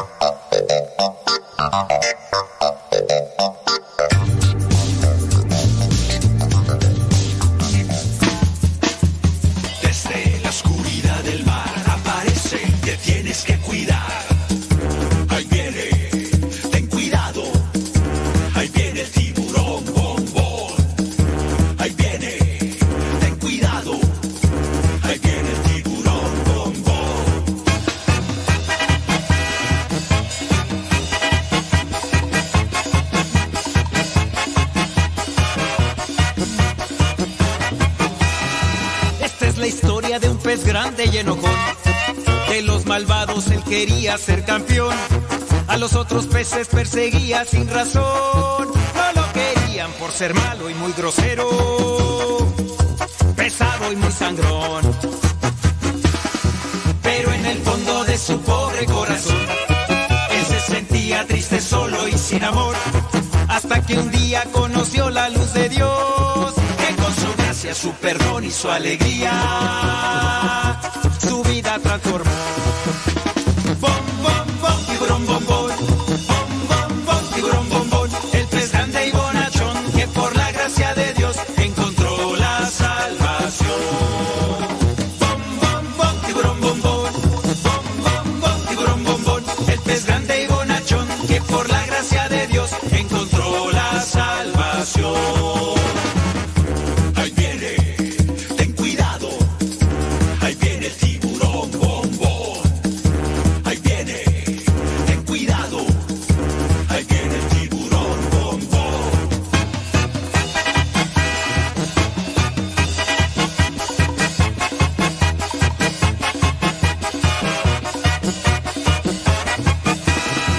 En el pasado ha quedado el tiburón, que era malvado y que causaba gran terror. Todo ha cambiado porque Cristo lo salvó. Quiere a todos, los ayuda y los protege. Bombón es un campeón. Esa es la historia de un pez grande y bonachón, que fue atrapado por las redes del amor. A todos cuenta que Jesús lo perdonó. Todas partes va anunciando el reino del Señor.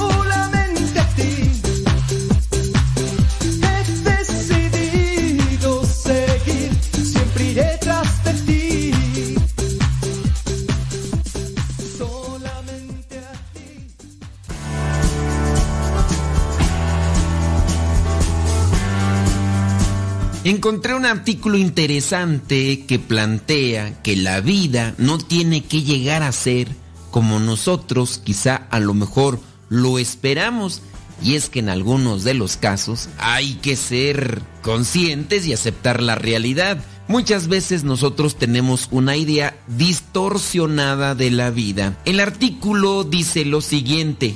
Un amigo ante el cual me quejaba de ciertos acontecimientos y de algunos modos de ser de la gente, me respondió con esta frase que me impresionó profundamente y me dijo, ¿y quién dijo que la vida tiene ser como nosotros queremos que sea? Y al oír esto recordé algo que nos enseñaban cuando éramos jóvenes, que porque en la vida las cosas no sucedan como nosotros deseamos, no por eso resulta que la vida no se ajusta, sino simplemente que no es según nuestros gustos y antojos. A un célebre conferencista le oí decir que esta vida es como una alfombra que está tejiendo un artista. Esa alfombra, mirada por el revés, parece solo una desordenada colección de hilos. Pero al volver aquella alfombra o aquel tapete, el lado derecho aparece como una verdadera obra de arte. Y que así nos va a suceder al final de nuestra vida. Quizá por ahora nos parece que todo sucede tan desordenadamente y tan sin justicia, tan sin razón, pero al llegar a la eternidad nos daremos cuenta que el divino artista, que es Dios, hizo de nuestra existencia, quizás a veces a base de contrariedades y sufrimientos, una especialísima obra de arte y nos fue formando divinamente para la eternidad. Los especialistas en depresión afirman que uno de los peores errores que una persona puede cometer en su vida es vivir compadeciéndose a sí misma, haciéndose la víctima, dándose sentidos de pésames por las cosas desagradables que le suceden. Esto lleva irremediablemente a la depresión y a enfermarse de los nervios y del hígado. Y si le sigue trabajando en eso, incluso a conseguirse un derrame cerebral. Ten presente que no aceptar la vida como sucede es algo muy dañoso y totalmente inútil, porque por más que nos rebelemos contra lo que está sucediendo, eso o aquello o esto no va a dejar de seguir aconteciendo por el solo hecho de que no lo aceptemos. Pasar largas horas durante la noche, piense y piense en una cuestión que no puedes arreglar desde tu cama. Y en muchos de los casos, ni siquiera la decisión para solucionar aquello está en tus manos. Muchas veces esa decisión está en otra persona. Desde el siglo II se ha vuelto muy famoso este lema que dice,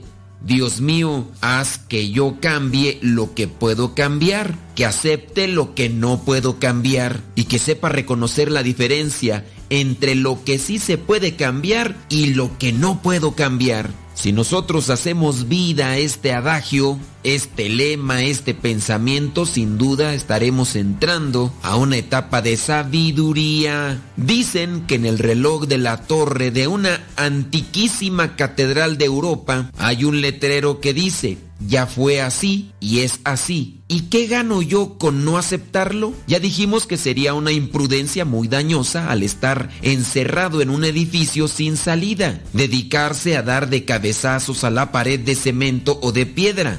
Muro o la pared de aquella torre no se va a abrir, pero nuestra cabeza sí sufrirá daños si seguimos dándonos de golpes. Si vivimos sintiendo lástima por nosotros mismos, nos vamos a convertir en unas víctimas, en unos quejosos que se amargan la vida. Y al amargarnos nuestra vida, también amargamos la vida de los que están a nuestro lado. Pero si aceptamos la gran verdad de que Dios tiene en sus manos las riendas de todo lo que sucede en el mundo, y que nada sucede sin que Él así lo permita, iremos cambiando nuestros lamentos en alabanzas. Pero hay que aceptar y abrirnos a su sabiduría y bondad, en vez de perder la vida en tristes lamentaciones que nos hacen más mal que bien. Y si trabajamos en esto, eso nos librará también de vivir sintiendo demasiada lástima por los demás, como si las cosas desagradables que le suceden fueran tragedias irremediables que solo pueden traer males a quienes la sufren. El aceptar que la vida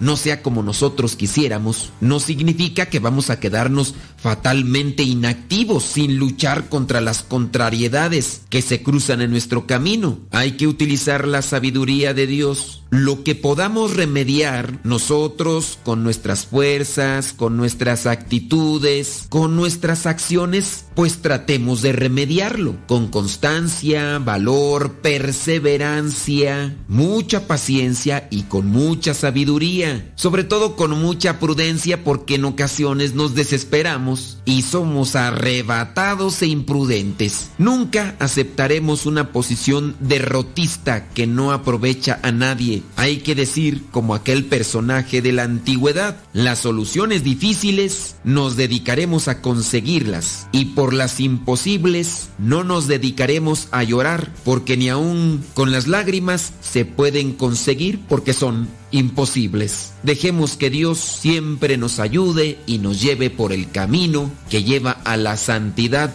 y a la realización. Pero eso sí, no dejes de poner lo que a ti te toca, lo que a mí me toca, y hacer tu casi nada y dejar que Dios haga su casi todo.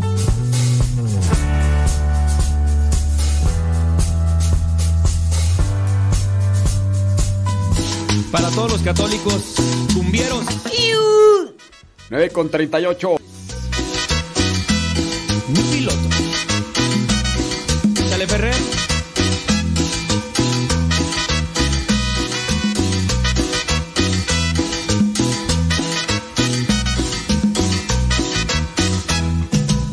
Él es mi piloto y es mi salvador. Él es mi piloto, mi Señor Jesús. Le he dejado todo bajo su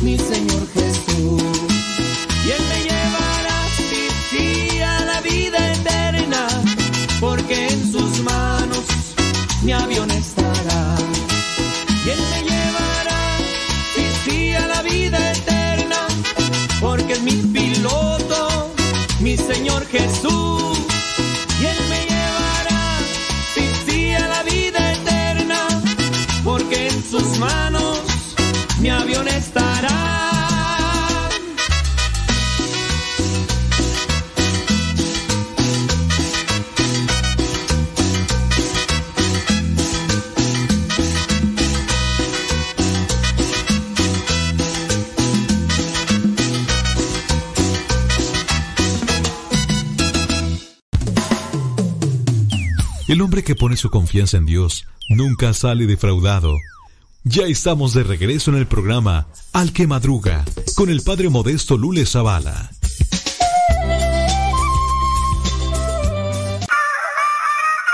Aquí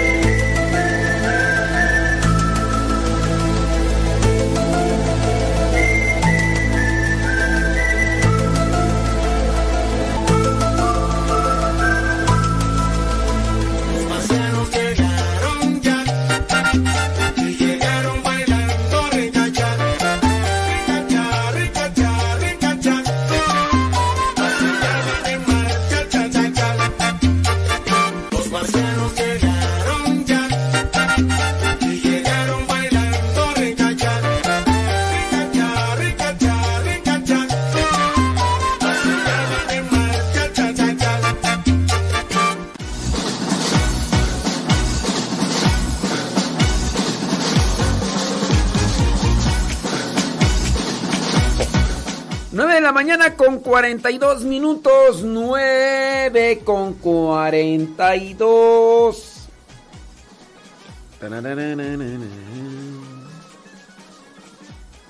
Ah, Yo, yo que tú.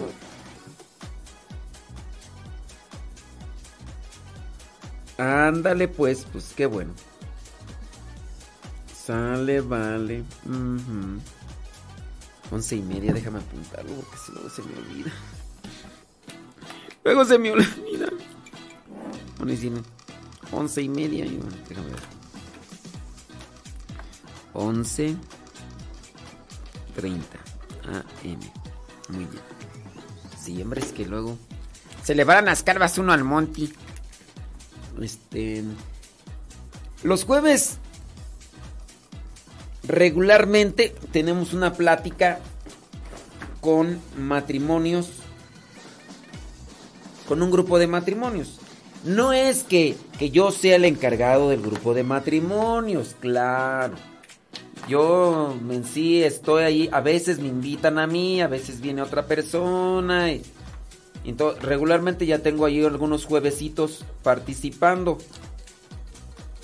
Esto se los digo pues para los que se quieran unir a ese grupo de matrimonios, donde todos los jueves a las 9 de la noche, hora del centro de México, todos los jueves a las 9 de la noche, hora del centro de México, se da una plática, una plática de unos 40 minutos. Y después se reza las completas. Después se reza las completas. Entonces, si ustedes quisieran unirse a ese grupo, mmm, pueden mandarle un mensaje a Álvaro, el señor Álvaro, ya un señor casado. Pueden mandarle un mensaje al señor Álvaro y decirle, oiga, yo quisiera unirme a ese grupo de matrimonios por Zoom. Zumba la catumba, zumba. No es un grupo de matrimonios por WhatsApp. Es un grupo de matrimonios por Zoom. Y ya él les va a agregar a un grupo donde les va a mandar notificaciones y todo ese rollo para que... Si quieren, si quieren,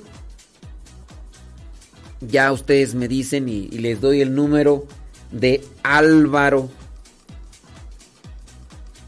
El pasado jueves, ¿qué, qué día fue tu? Este. Jueves. Jueves. Déjame ver. Dimos una plática de las monedas. Fue jueves 29, ¿verdad?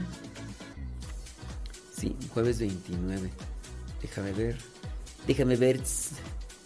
Déjame ver. Ay. ¿Sí fue jueves 29? ¿Neta? Sí, ¿y por qué no tengo aquí esa? No la tengo. Ah, ya sé por qué no la tengo.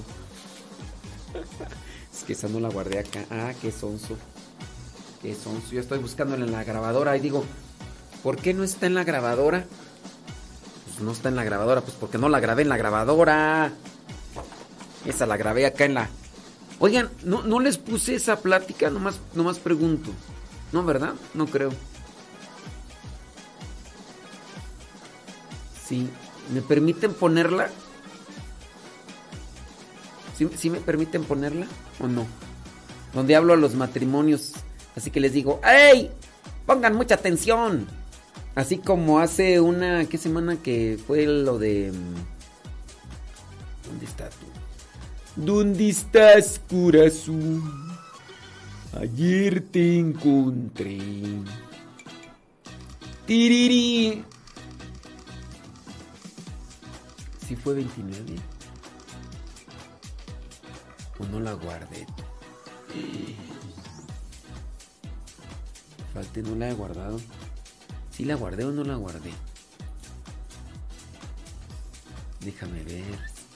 Déjame ver. Meditación. Cosas antiguas que se desgastan en el matrimonio. No, eso no fue. Explicación es meditación, reflexión. ¿no?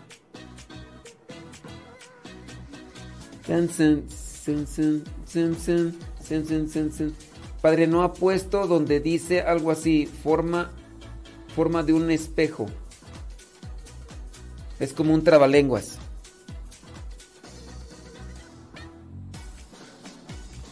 ¿Ya la puse el viernes, Julia?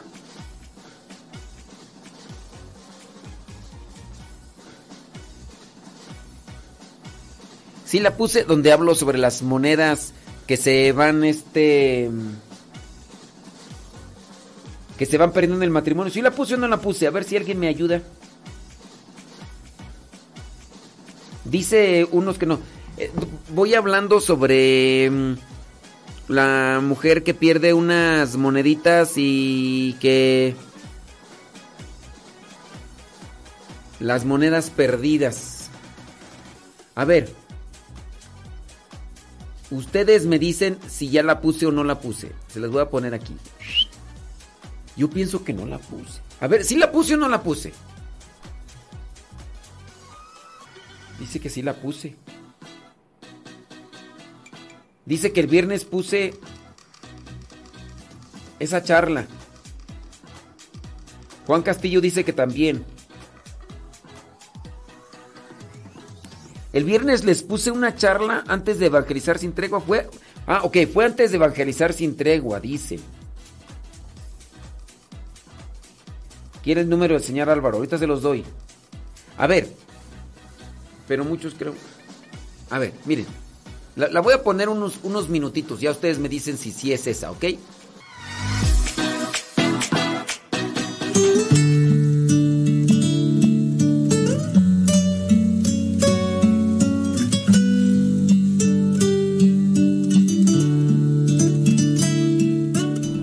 Bueno, en la, en la reflexión que voy a tratar de hacer con ustedes, creo que puede re- realizarse bien la reflexión en la medida en que ustedes sean sinceros y que también analicemos bien sobre nuestra vida, porque, pues bueno, voy a intentar llevar, voy a tratar de llevar una, un, un cuestionamiento y en la medida de la humildad, en la medida de la sinceridad de, de ustedes, se podrán dar cuenta o, podrán analizar muy bien lo que tienen, lo que no tienen, lo que han perdido, lo que les hace falta.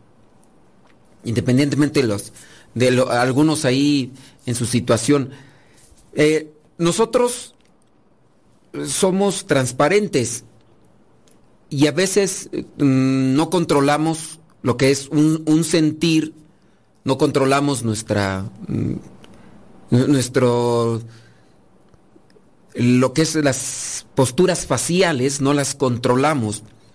Y entonces nuestras posturas eh, sí pues nuestras posturas faciales vienen a reflejar eh, el interior.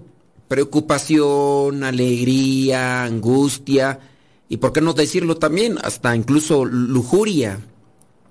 Entonces lo que vendría a ser las expresiones o posturas faciales vienen a reflejar eso.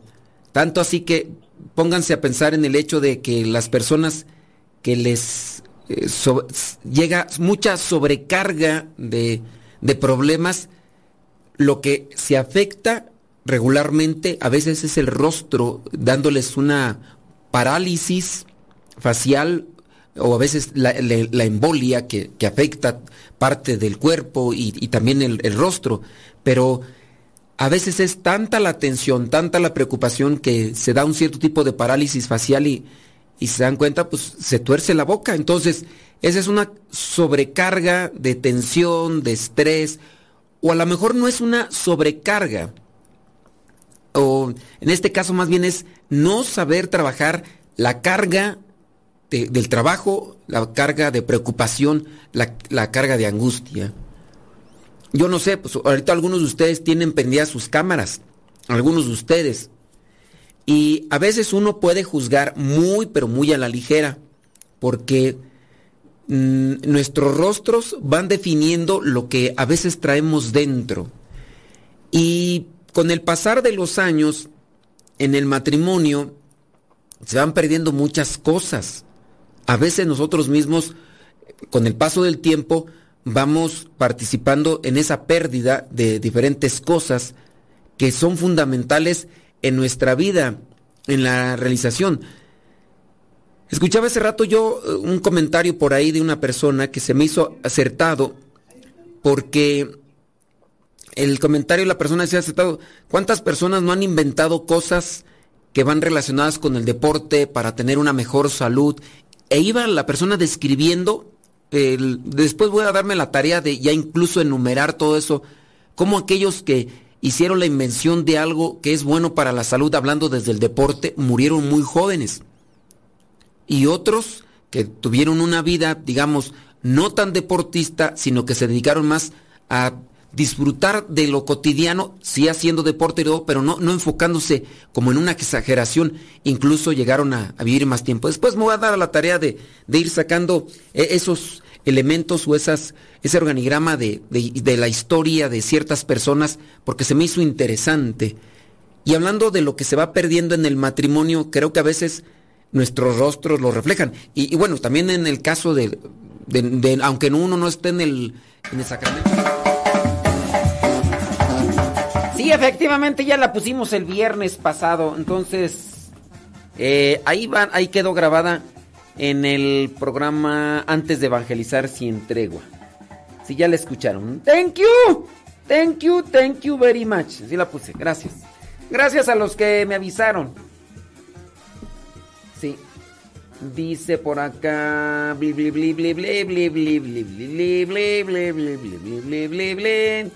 Ble, ble, André, pues, sí. Ahorita vamos a checar acá, déjame ver algunos mensajitos en el Telegram. Eh, ¿Qué dice por acá tú? Eh, ¿Qué tú? Saludos, dice aquí quitando los adornos desde... Saludos César García desde la Ciudad de México. Súbale la radio César García allá en la Ciudad de México. Gracias. Dice, ¿dónde podemos encontrar las charlas de matrimonios que usted da los jueves para volverlas a oír? Ay, Dios mío. Es que, miren, lo que voy a hacer es en mi canal de sermones católicos, ser- sermones, sermones bíblicos católicos. Ahí ustedes pueden encontrar los sermones en vivo en ese canal en YouTube. Ese canal va a ser especial para subir puros sermones bíblicos católicos. Y ahí pues van a estar muchos para matrimonios porque me enfoco pues... Es que, miren, me enfoco en matrimonios porque pues son... Son este... La mayoría de los que me escuchan ya están casados. Si la mayoría de los que me escuchan fueran niños, pues otro, otro gallo cantaría. Otro gallo cantaría. Sí. Eh, ¿Quién era el que me hacía una pregunta? Todavía ni me acuerdo quién era por acá. Que si yo tengo algo en contra de los sacerdotes exorcistas. No, no tengo nada en contra de los sacerdotes exorcistas. Digo, no, bueno, sé, por ejemplo, del padre. Ay, ¿cómo se llama el padre de Monterrey? ¿Tú? ¿Cómo se llama el padre de Monterrey? Mi padre María Caro. José María Caro o no, María Caro. Yo sé que él es, por lo que él dice, sacerdote exorcista. Se dedica a la evangelización. Entonces, teniendo en cuenta a un sacerdote con identidad, con transparencia, pues uno no tiene menoscabo en, en decir, bueno, pues este, él dice en qué diócesis, en qué diócesis está y todo. Yo lo que he mencionado es que en ocasiones aparecen en internet ciertos sacerdotes que hacen mucho alarde de ser exorcistas. Hacen mucho alarde de ser exorcistas.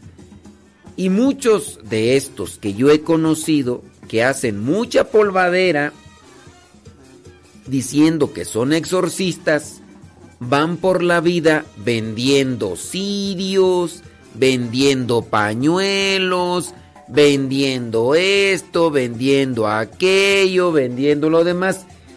Y ahí es donde yo digo, eso como que ya no está bien.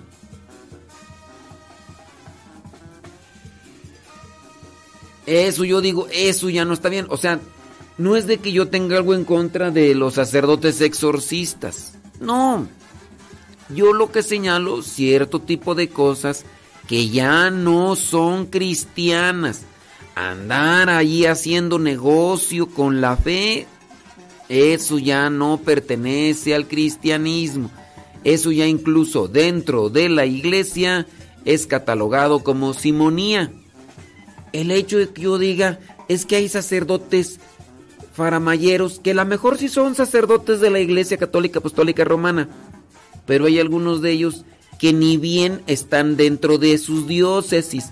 Digo, no está aquí bien sacar nombres de algunos de ellos que incluso ya hasta dejaron el ministerio. Digo, pues para qué. Pero que de repente hacen mucho ruido y hacen mucha polvadera cuando cuando van caminando en la vida ministerial diciendo que son sacerdotes exorcistas, que son sacerdotes exorcistas. ¿Cómo te llamas? Mi nombre es fulano de tal, soy sacerdote exorcista. Disculpa, padre, ¿usted de dónde es, padre? Soy de tal parte y soy sacerdote exorcista. Ah, sí, padre. ¿Y cuántos años tiene de ministerio? Ah, este, tengo ya 20 años y soy sacerdote exorcista. Y, tú dices, bueno, pues este... Sí, el padre Ernesto María Caro. Mira, el padre Ernesto María Caro, yo digo, es el único que veo que es transparente porque dice en qué diócesis está y así, este tipo de, de, cosas que son necesarias. Son necesarias. Entonces, hay algunos por ahí. Ay, Dios mío, pues voy a decirlo de, Colombia principalmente, que yo veo que aparecen mucho por ahí en internet, que, presumen o, o, hacen mucho alarde de ser sacerdotes exorcistas. Ser exorcista no es un título que tú te impones. No voy a decir nombres porque es irrelevante. O sea, el nombre de alguien no te previene de la estafa espiritual que te podrían estar haciendo. Porque no es el nombre o no es la persona, es la actitud de muchas personas que pueden estar aquí o allá. Hay que tener mucho, pero mucho cuidado, solamente. Hay que conocer nuestra fe, hay que conocer nuestra doctrina, hay que conocer el magisterio para en cuanto brinque a escena un, eh, un lobo vestido de oveja, inmediatamente tú lo detectes y digas, ¡oh! ¡oh! ¡oh! Un lobo a la vista, lobo a la vista, porque se van y vienen. Se van y vienen. Entonces, esa es la cuestión. Ay, no, yo, yo quiero saber el nombre. Porque yo quiero ir a investigar, quiero hacer mi indagación o mi análisis de campo. Quiero yo profundizarlo así con mi...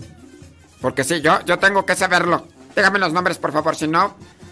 Dígame los nombres, por favor.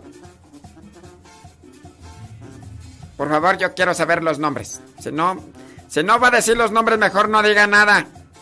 Yo soy de la idea que si no va a decir los nombres, mejor no diga nada. Mejor calladito te ves más bonito, ¿ok? Sí, por favor, porque ¿qué es eso que no nos dan el chisme completo? ¿Qué es eso? Pintamos toda la casa sin tirar una gota de pintura. ¿Qué es eso? Pues sí. Si yo quiero saber los nombres. Entonces, no, no tengo yo nada en contra porque les digo yo, de hecho yo puedo decir que he mensajeado algunas cosas con el padre Ernesto María Caro. En, hay una persona muy cercana a él que me pasó su número de WhatsApp y he mandado yo algunos mensajes con el padre Ernesto María Caro. Yo muy posiblemente, supongo, a mí no me ubica, pero sí ubica al padre fundador, entonces tuve que platicar, no, tuve que mensajearme un poquito con el padre Ernesto María Caro, eh, mandándole o compartiéndole algunos mensajes del padre, nuestro padre fundador. Entonces yo, yo no tengo ningún menoscabo con sacerdotes eh, exorcistas. Yo más bien Señalo la actitud presuntuosa de algunos. Más bien es la actitud, no hay que rezar, yo digo, por ellos. Los sacerdotes exorcistas no se autoproclaman, son designados por una diócesis. Hay algunos de estos sacerdotes que se autonombran exorcistas y a veces no están ni bien con su diócesis. Andan de aquí para allá, eh, son sacerdotes en el término canónico vagos. El término canónico refiere pues a que andan de un lado para otro y no están no están bien. No están bien, entonces eso es preocupante, es preocupante. ¿Ok? Digo, para la persona pues que pregunta que, que si tengo yo algo en contra de, de los de los de los sacerdotes exorcistas, no, no tengo nada en contra, ¿no? Nada, nada. Antes hay que rezar por ellos porque sin duda tienen ahí algunas cuestiones ahí. All right, all right, all right. Dice me recuerda la del Rey León.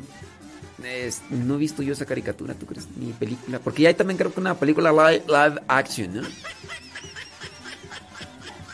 Sí. Sí, no, no, sí, no, sí. Déjenme ver por acá, este... bla, bla, bla, bla, bla, bla. ¿Qué dice por acá? Una pregunta. El sábado 29 de octubre hay fiestas de disfraces por el Día de Muertos y Halloween. Para los jóvenes y mis hijas quieren ir. La verdad nunca les he permitido disfrazarse en estas celebraciones ni pedir dulces. Pero ahora ya son unas jovencitas y no sé qué hacer para explicarles que no les beneficia. Bueno, yo no sé a qué le llaman este jovencitas. Miren, creo que en ustedes no solamente está mm, decirles, sino también dejarles con base a, un libre albedrío ya siendo jovencitas. Decirle, mira, mija, en realidad vas tú por entre- entretenimiento. Es que aquí ya entramos en terrenos particulares. Porque lo que yo les puedo estar explicando a ustedes no sé hasta qué punto sea comprensible para sus chamacos. Y es ahí donde cada quien tendría que analizar a su gente. Yo, por ejemplo, si estoy dando una humilía con los seminaristas, trato de ponerme al nivel del pensamiento seminarístico. Si estoy con niños, trato de ponerme al nivel de niños. Si estoy con gente así que está, digamos, voy a una preparatoria o no he estado en ni- ninguna universidad, pero suponiendo esa situación, yo me voy a poner al nivel de Ustedes también se tienen que poner al nivel de sus chamacos, analizándolos. Yo lo que les digo, con relación a la participación de una fiesta donde tienen la intencionalidad de vivir el día del Halloween. Quizá tú no crees en eso, quizá tú no lo promuevas y todo, pero vas a una fiesta y formas parte de un grupo. Formas parte de un grupo de un grupo que se está manifestando a favor o en contra de algo. Cuando tú formas parte de un grupo, cuando tú formas parte de un conglomerado, estás haciendo que la manifestación de la otra persona sea más visible y anime a otros a participar. En el caso de tus hijas quieren ir, bueno, más tengan en cuenta, miren, dentro de esas fiestas, ustedes no saben con quién se reúnen. Ustedes quizá nada más van a bailar. Si no tiene novio, no, no, no, van a empezar a bailar, van a empezar a tomar. Pero en ese mismo ambiente, con esa misma. eh, con esa misma sintonía, con esa misma. mm, este. circunstancia eh, alrededor, habrá algunos que estarán haciendo o podrán hacer cosas malas. Quizá no todos. Quizá no todos, pero alguno de ellos. Corres tú el riesgo de, par- de participar en ese tipo de cosas que no son convenientes.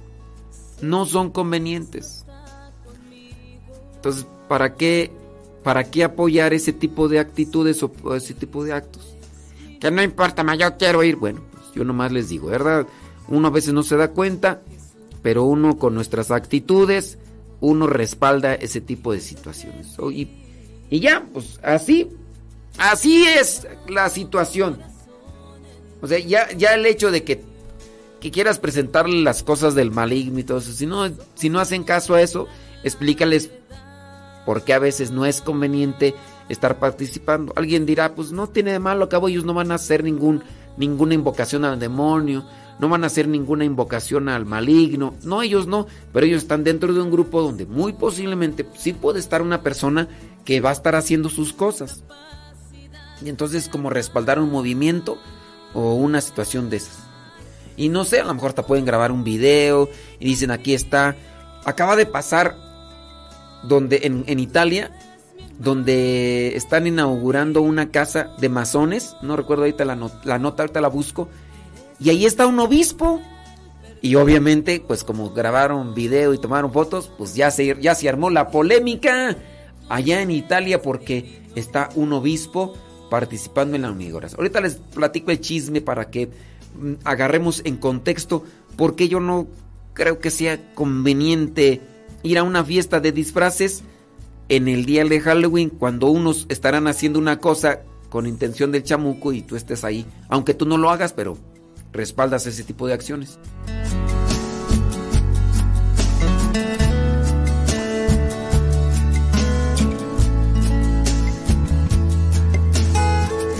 Sé que Cristo está conmigo. Cristo es mi luz. Oh Jesús, oh Jesús mío, quiero repetir. Sagrado corazón en ti confío. Tus ojos me muestran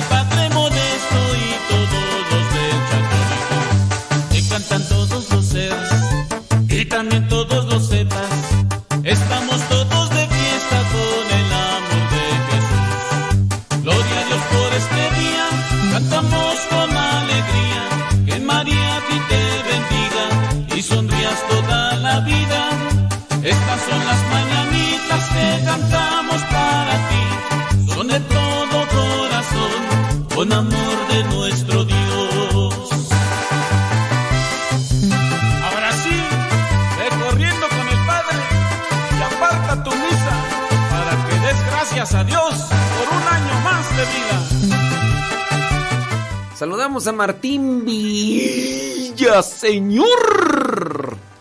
Allá en Los Ángeles, California, hoy está cumpliendo años. Ya están viejos los pastores, compadre. Le voy a echar, le voy a echar carrilla, cada uno nos escuche.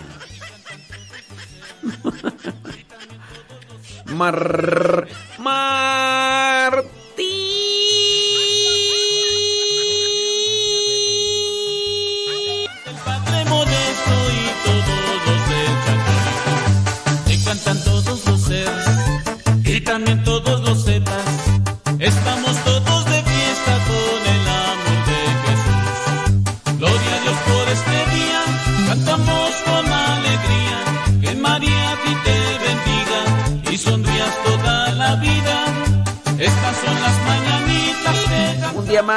menos, no sabemos, pero en manos de Dios nos ponemos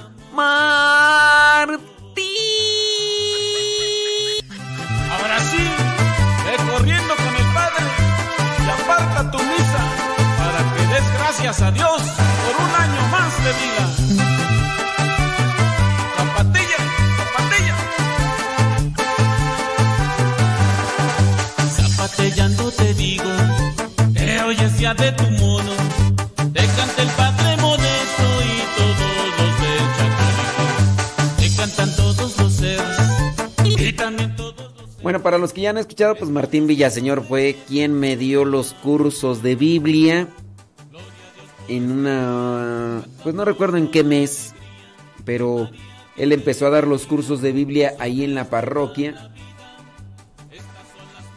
Eh, y entonces, pues dijo, voy a dar unos cursos de Biblia, ¿qué te parece? Aquí, allá y todo.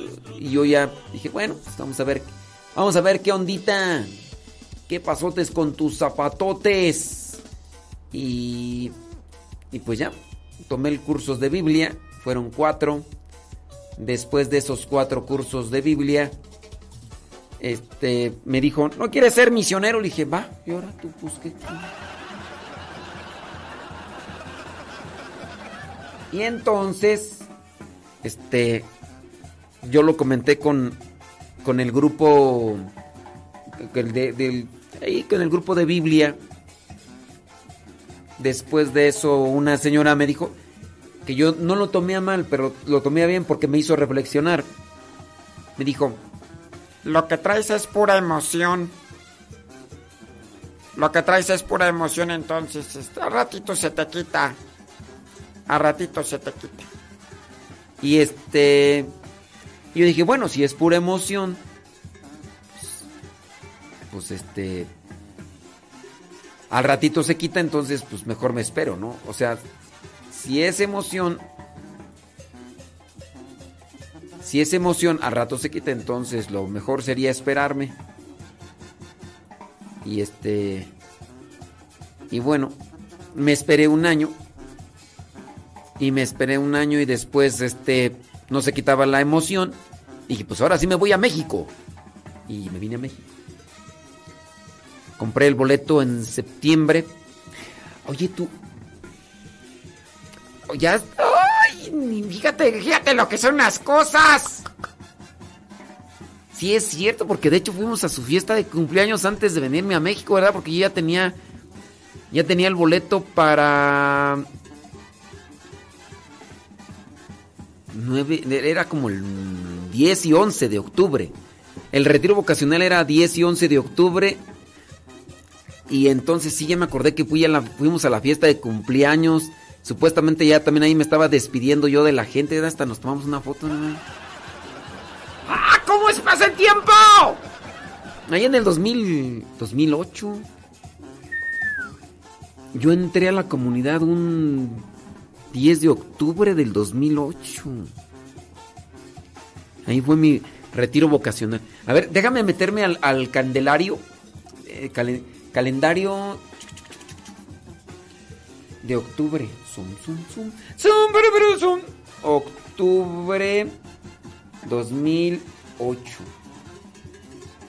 No es cierto. No es cierto. No es cierto. ¿Cuál 2008? 1998. ¡Ay! Ya están viejos los pastores. ¿Cuál 2008? 1998, octubre. Muy bien, vamos a ver. Vamos a ver, éntrale allí, internet. Hazme el favor, por favor.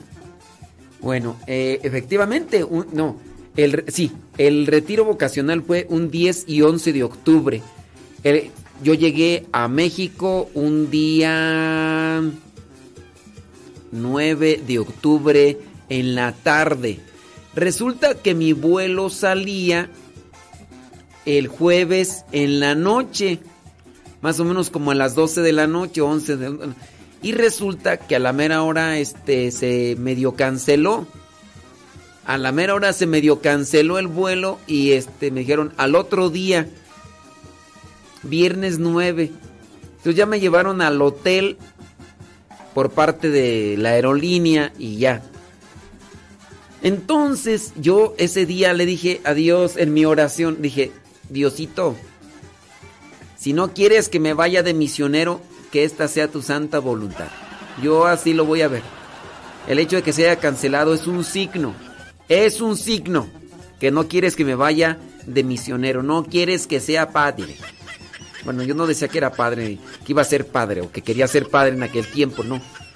Pero sí fue un 9 y 10 de octubre el retiro vocacional. Bueno, la cuestión está de que ya no llegué en la madrugada del viernes, sino llegué en la tarde del viernes. Fueron por mí al aeropuerto, llegué aquí corriendo para la misa, viernes 9, y al otro día ya participé de mi retiro vocacional. Entonces, oficialmente entré un 10 de octubre del año 1998.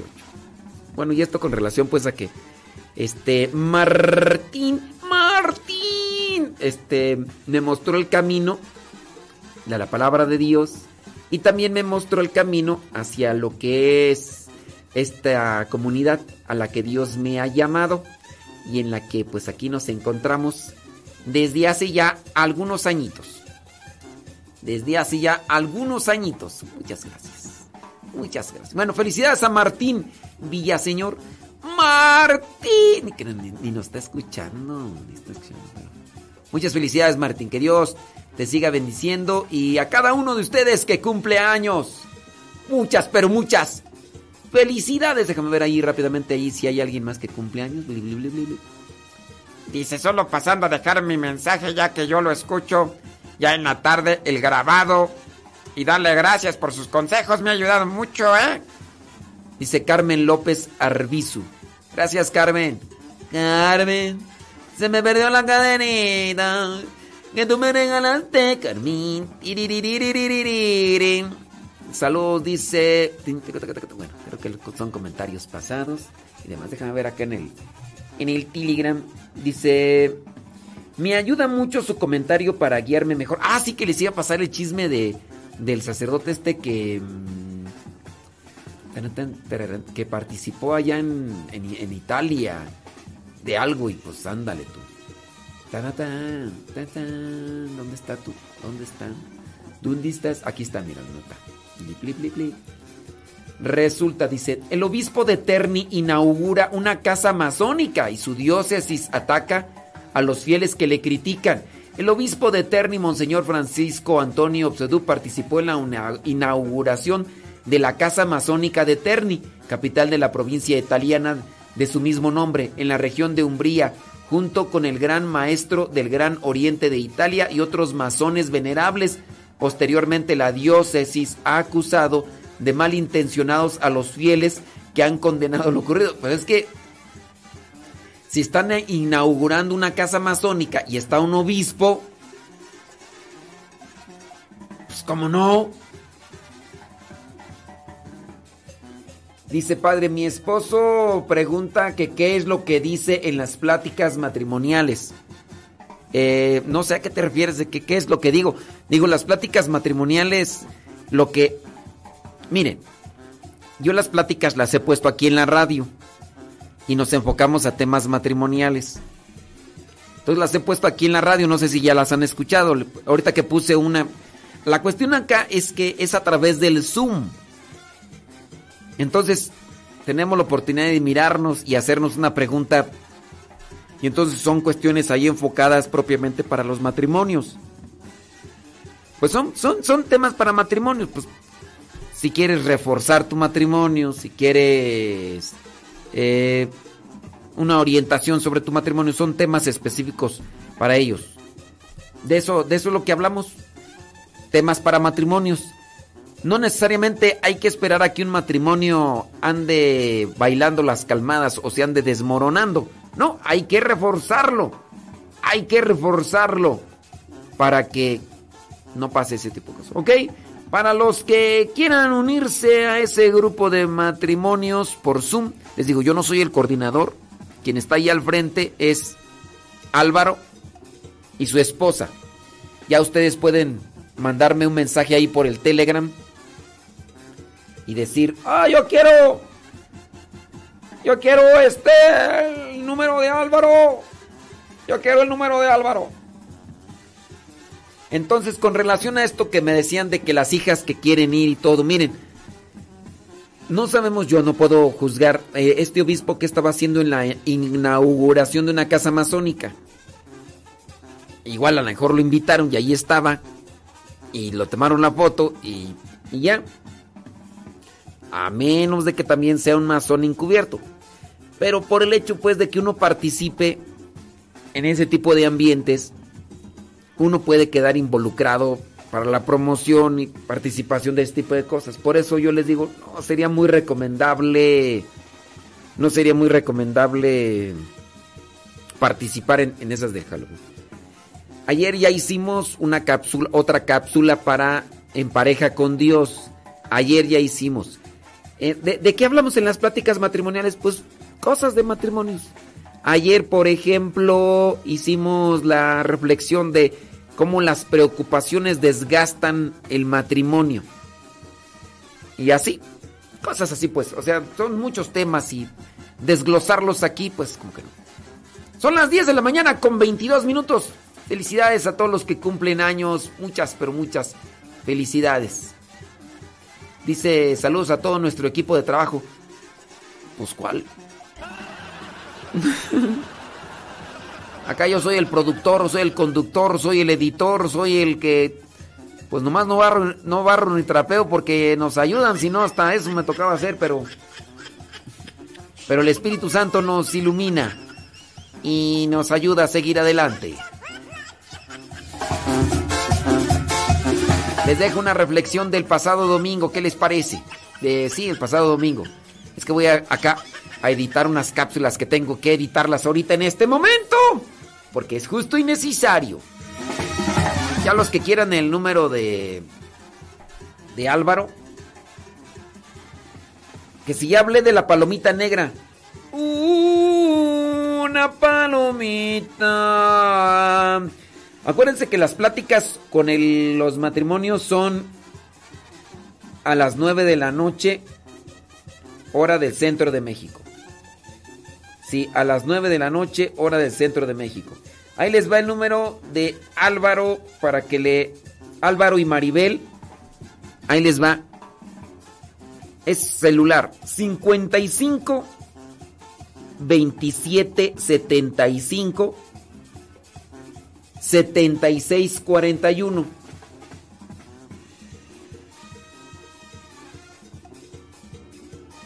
Cincuenta y cinco veintisiete setenta y cinco setenta y seis cuarenta y uno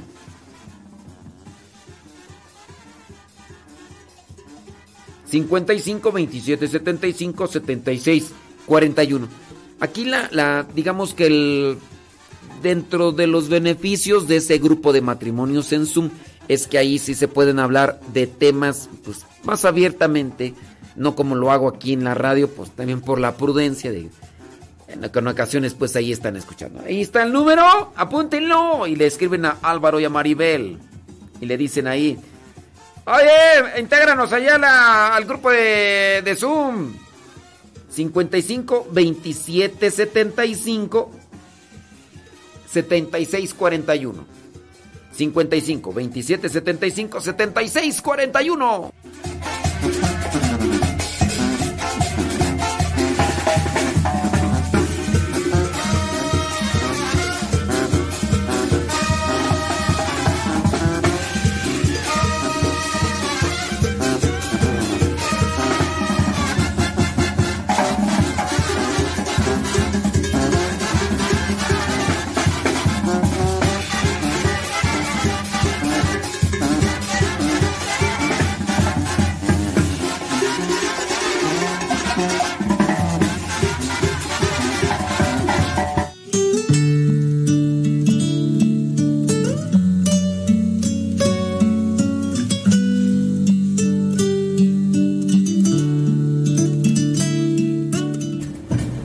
Vamos a enfocarnos en el Evangelio, eh, Lucas capítulo 17, versículos del 5 al 10.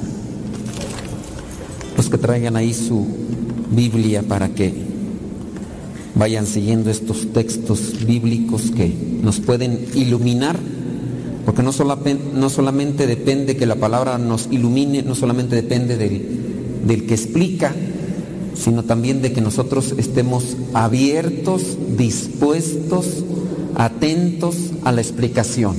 Hay que disponer nuestro corazón para que también podamos escuchar la voz de Dios.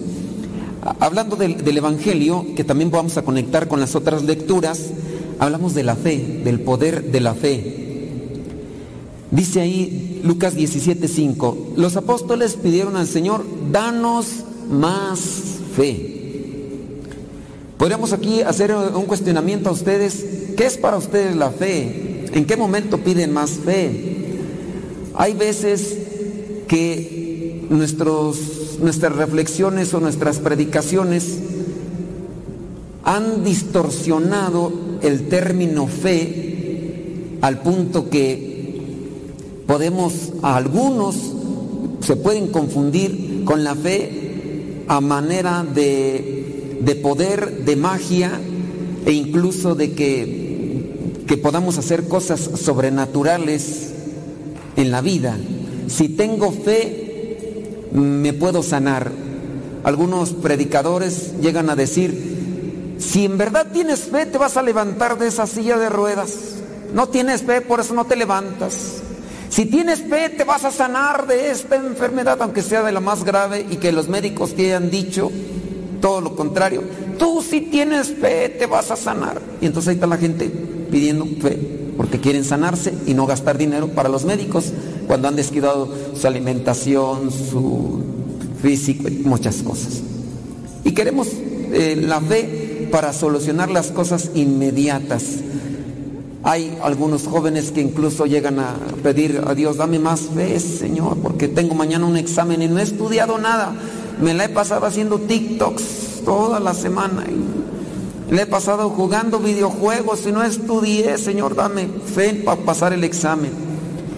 A lo mejor algunos matrimonios que andan ahí como mofles de carro viejo hasta atrás y sacando chispas. Y andan mal, muy mal. Y Señor, ayúdanos, danos fe, danos fe. Y muy posiblemente llegan con estos matrimonios y les dicen, vamos, los invitamos a una dinámica, un retiro. No, no, no, yo no necesito eso. Yo tengo fe en el Señor que Él me va a ayudar en mi matrimonio. Pero vaya al retiro. No, no, no, no, no hay necesidad. Yo tengo fe que Dios me va a ayudar porque Dios es bien grande y además dice que donde hay fe ahí se realizan los milagros. Y yo tengo retierta fe.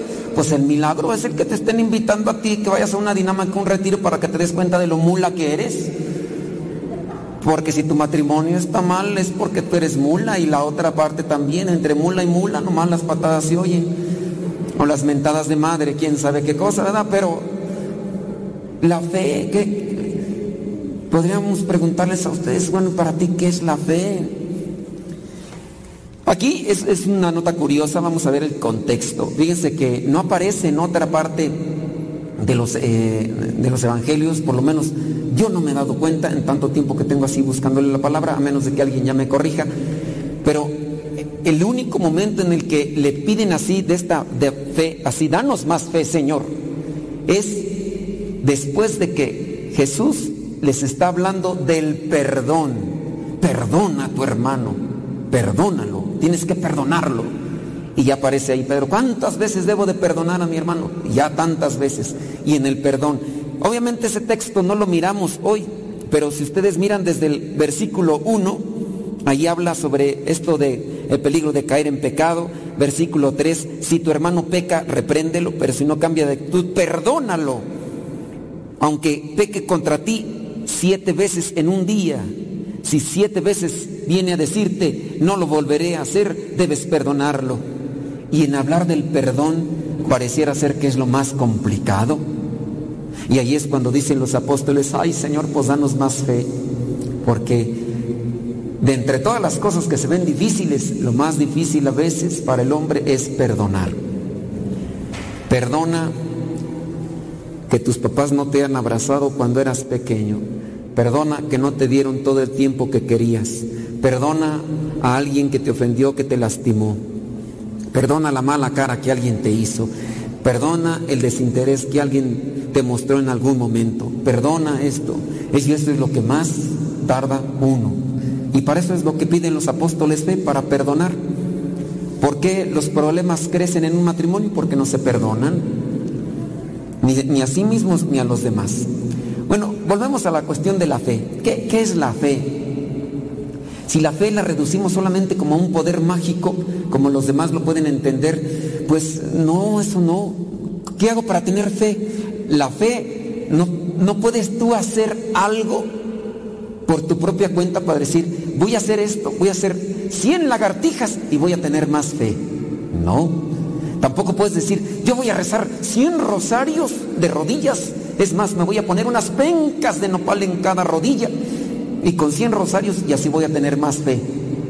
Pues te diré, hay gente que se la pasa dando todos los días golpes de pecho y de fe no tienen ni un cacahuate.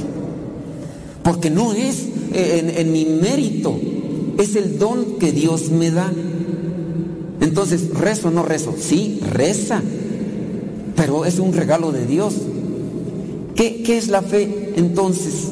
La fe es la luz que de Dios entra a nosotros. La luz de Dios entra a nosotros y en la medida que yo tengo fe, debo tener paciencia.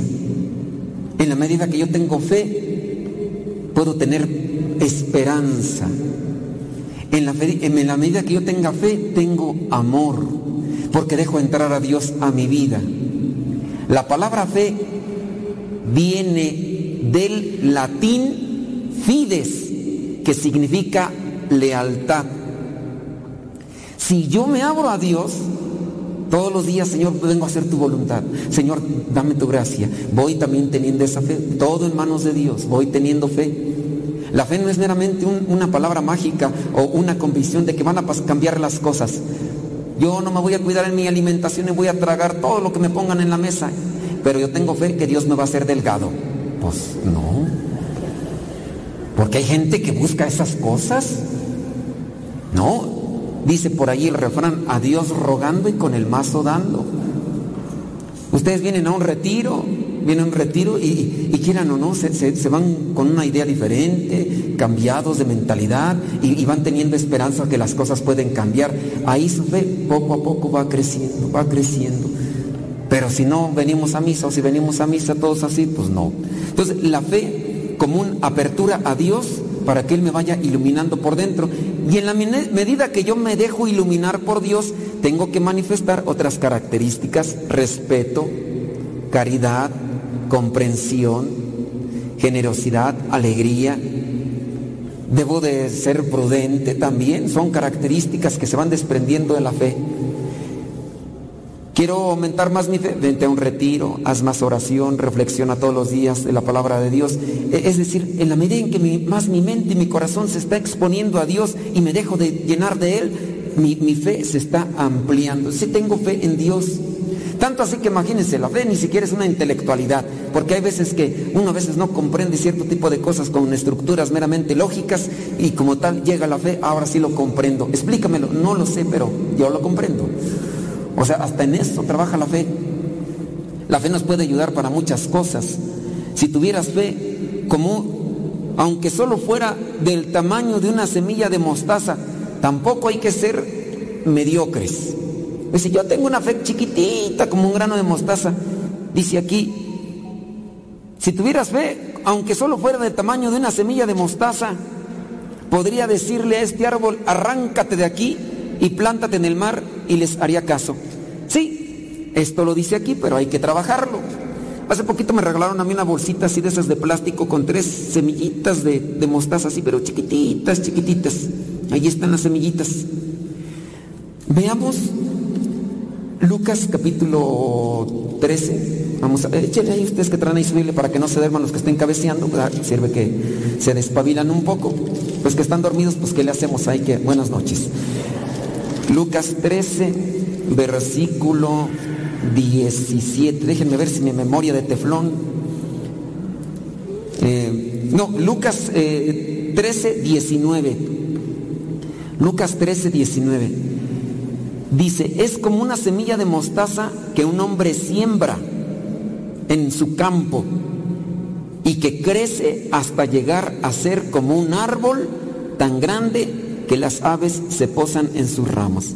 Ok, si agarramos entonces el texto del Lucas 17, si ustedes tuvieran fe, aunque solo fuera del tamaño de una semilla de mostaza, no es la semilla solamente así.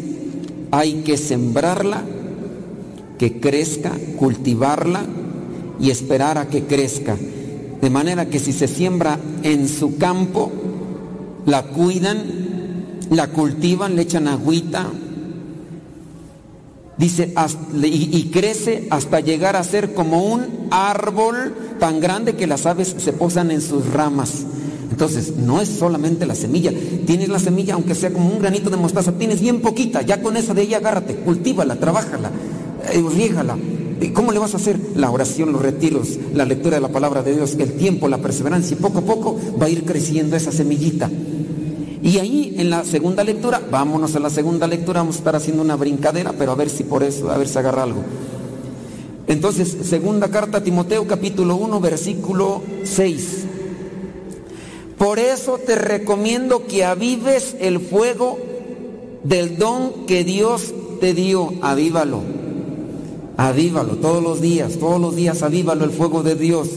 ¿Cómo? Con la oración, ¿cómo? Con la palabra de Dios, todos los días. Yo creo que aquí, a menos de que haya una imposibilidad o una discapacidad en la vista, pero yo creo que aquí, de muchos de nosotros, no hay día que no miremos el celular.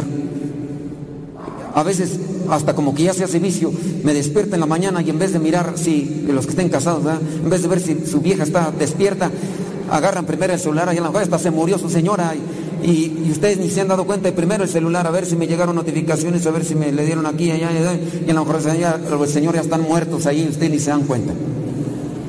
En la noche antes de irse a dormir, ¿a quién le echan la primera a la vista? ¿A la señora o al señor o, al celular? Al celular. Hay veces que hasta se despiertan porque están viendo el celular así, lo tienen, ¡ay! se les cae, los- les da agua más, por eso traen a veces los ojos moreteados porque lo están así, en vez de que estén mirando allá a la esposa, a ver cómo se duerme allí, que se ve allí. No, están viéndole allá el celular. O, o si no.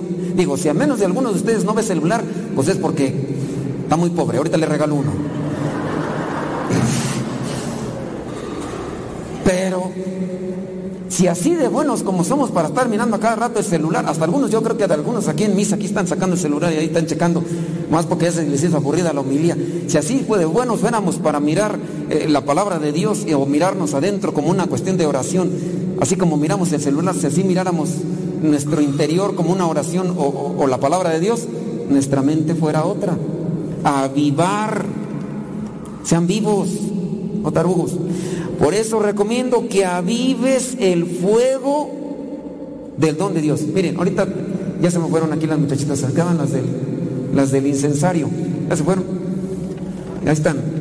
Están por allá. Sóplale, avívalo el fuego, porque si no, me lo traen medio apagado. Entonces, sóplale para que emprenda bien. Entonces hay que estarle a cada rato soplando para que, que se avive la, la- brasita. Y cuando yo le echo el incienso, así de volada. Hay veces que está bien prendido así el carbón y hasta, hasta fuego sale. y Tengo que, no, no, no me lo soples tanto porque está muy avivado, está muy avivado. Un poquito así mediado. Eso es echarle todos los días para que no se apague ese carbón. Ya se, mire, ya entendió la muchacha. Qué bueno.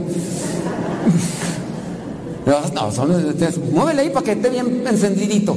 Así hay que estarle moviendo porque si no se apaga. Así todos los días. Pero nos da flojera. Uy, bien buenos. Apenas me estaban platicando de una serie que nueva que salió, que de un asesino que, que se comía sus, los corazones de sus besos. Y, y la, y la persona que me lo estaba platicando dice, no, padre, ando bien desvelado, me la eché toda la serie. Y dije, así, así, así habías de ser de bueno para aventarte toda la noche, pero en la adoración, mendigo. Vienes a la adoración, ya estás como gallo despescuezado, no aguantas ni media hora. Te tienes que traer unas cobijas y luego te recargas en tu mujer, y luego y los dos ahí, todos ahí, todos dormidos. Así como son de buenos para ver las series esas. Dice, no, padre, me la aventé toda la noche. Dice, ay, pero está bien buena, se la recomiendo. Digo, de seguro es, como la del caníbal aquí de Catepec, ¿no? De seguro mataba a la gente, se los comía así, pero está bien buena la serie. En vez de que avivar, avivar, dice el fuego del don que Dios te dio cuando te impuse las manos. Dice el versículo 7. Pues Dios, Dios no nos ha dado un espíritu de temor, sino un espíritu de poder, de amor y de buen juicio. Pero si no lo damos, se duerme. No te avergüences, pues, de dar testimonio a favor de nuestro Señor. Hasta en esas circunstancias se aviva el fuego del don de Dios. De la me da vergüenza. A ustedes ahorita vienen a misa, pero si les llegan eh, visitas, a lo mejor hasta les va a dar vergüenza decirle, voy a ir a misa. Les va a dar vergüenza decirles, ay, ¿cómo le decimos? ¿Lo invitamos o no lo invitamos? Ay, ¿qué va a decir? ¿Cuántos de ustedes salen a comer a un restaurante o a una, una fonda de aquí de la esquina y en su casa, quién sabe, ¿verdad? Pero a lo mejor si son de los que hacen en su casa oración, ¿a cuántos no les da vergüenza a veces hacer la oración cuando están allá afuera, ya aunque sea en la fonda? De los que hacen oración en la casa, porque hay algunos que ni oración en la casa hacen. De los que hacen oración en la casa. En la, la- casa, si le hacen en nombre del Padre, del Hijo, así. Y cuando están allá afuera, que no nos vean. Les da vergüenza. Van a salir de viaje, se suben a la micro. Santíguense y más con esa boda de rateros. Que no les dé vergüenza testimoniar su fe. También así se aviva el fuego del don de Dios. Entonces, hay que trabajar todo esto, que no les dé vergüenza. Vamos ahí al versículo 13. Sigue el modelo de la sana enseñanza que de mí has recibido. Vive en la fe. Si cambiamos el término fe, puede ser lealtad. Vive en la lealtad a Dios y el amor que tenemos gracias a Cristo Jesús, con la ayuda del Espíritu Santo que vive en nosotros. Cuida de la buena doctrina que se te ha encomendado. Aprendo más de lo que es la palabra de Dios, cuido de eso, no me da vergüenza expresar mi fe. Hace ya algún tiempecito iba a Toluca y pues íbamos en, casi en la parte de atrás, no, no en los asientos de hasta atrás, y se suben unos muchachos con unas cachuchas, pan- camisas todas folojas, todos tatuados, y yo nomás iba con otro hermano y dije, ponte a rezar hermano, porque ya bailimos, ahorita vas a ver. Lo bueno que todavía no había celulares, o si había no los teníamos nosotros, pero dijimos ya, ya iban entrando los muchachos, y yo nomás dije, no los veas porque los provocas más. Estos muchachos se ven toda la cara de malandros. Se sentaron hasta la parte de atrás. Y entonces dijeron los muchachos, ahora sí sácalas. Dije, ya valió, hermano, ya valió. Se escuchan como unas bolsas de papel. Y se dije, "Mm, eso como que no. Bueno, sa- sacaron. Y entonces así como yo de reojo, ¿verdad? Pues hay que estar un poco precavidos. Dije, por si alcanzo a correr, todavía lo alcanzo. Volteo hacia atrás, sacaron pero unas tortas. Después yo así volteé así y estaban así agachados. Y estaban así con las tortas en las manos, miren ellos dos así. Y empiezan, te damos gracias Señor por estos alimentos que nos concedes. Dije, perdóname Señor por haber visto sus caras y haber pensado lo peor. Ahora muéveles el corazón para que me den un pedazo. ¿No les dio vergüenza hacer oración arriba del carro y así en voz alta yo los escuché? Yo digo, ¿y cuántos de nosotros nos da vergüenza? No, pues no te da vergüenza compartir tu fe. Muchas veces hasta uno se queda. eh, hace algún tiempo yo todavía pues salía más las cuestiones estas de, de misión y todo. Y en algún momento sí nos pusimos de pie, íbamos a Saltillo y nos pusimos de pie al frente, al frente del autobús. Hicimos un Padre Nuestro. Cuando bajar del autobús se nos acerca unas personas, dice, mira cuánto bien nos hizo su oración porque traíamos tanta incertidumbre, pero el hecho de que usted se haya puesto a rezar nos dio tranquilidad. Ustedes son algo de la iglesia, somos misioneros, muchas gracias, sigan haciéndolo. Ya no lo seguimos haciendo, pero ustedes sí pueden, o sea, hay que, uno no sabe, hay que compartir la fe y así también uno la aviva, avivar la fe. ¿Y cómo vamos a avivar la fe? Viviéndola. La fe se fortalece cuando se comparte.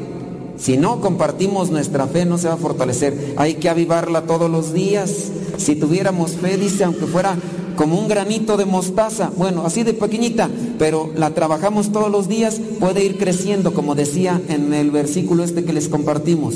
Puede ir creciendo hasta convertirse en un árbol que le puede ser de beneficio a muchas aves porque ahí llegan a, a llegan a resguardarse de la tempestad. Así puede ser nuestra fe, pequeñita, pequeñita, pero si la trabajas, vienes a retiros, vienes a la misa, te confiesas seguido, revisas eh, la palabra de Dios, todos los días la meditas, va creciendo tu fe y se hace grande y después hasta tu familia va a decir, mis papás son personas de fe, no la han compartido, nos han iluminado también con esto. Es algo que se tiene que trabajar, pero se va a crecer y va a hacerse más grande en la medida que nos expongamos ante la presencia de Dios. Que el Señor nos ilumine realmente para entender su palabra, pero sobre todo para vivirla, porque el Señor nos va a pedir cuentas no de cuánto sabemos de la palabra, sino de cuánto la vivimos. Ahorita al final de la misa vamos a dar la imposición de manos a unos jóvenes muchachitos, no sabemos si a la fuerza o de buena voluntad los mandaron al retiro, pero ya terminaron el segundo, ahí la llevan. Entonces ahorita al final de la misa vamos a imponerle las manos a estos, eh, esta multitud de muchachos que son dos, pero algo es algo, dijo el calvo cuando tenía dos cabellos. Es una perseverancia y ellos pues van en el proceso. Ojalá y que sigan al siguiente curso y así hasta que terminen y ya después que se hagan misioneros. Porque nosotros tomamos la decisión de ser misioneros, no de buenas a primeras ni de la noche a la mañana, sino en la medida en que se fue trabajando en la fe y en la medida en que fuimos abriendo nuestro corazón a Dios. ¿Quieres arreglarte en tu matrimonio?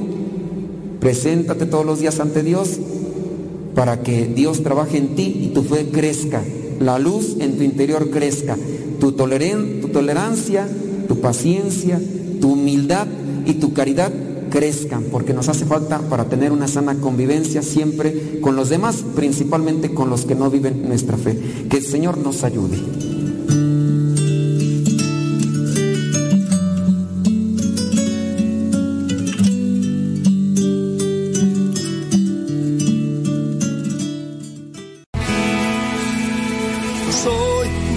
De los buenos, de una estirpe de guerreros, de la gente del Señor.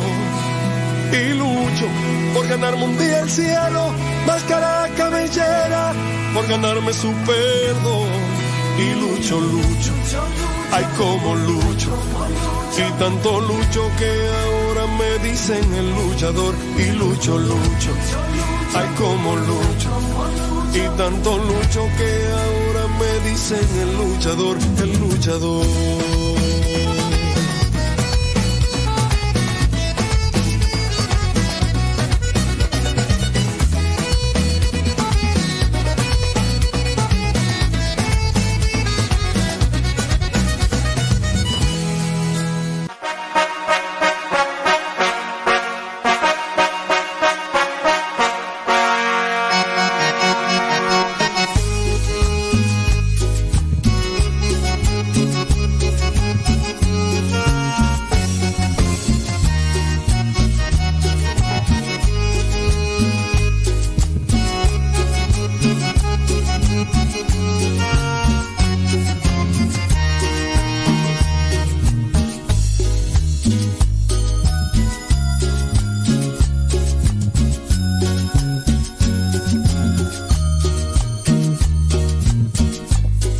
Ya, les di el número de Álvaro y su esposa Maribel para los que quieran unirse a ese grupo de matrimonios por Zoom.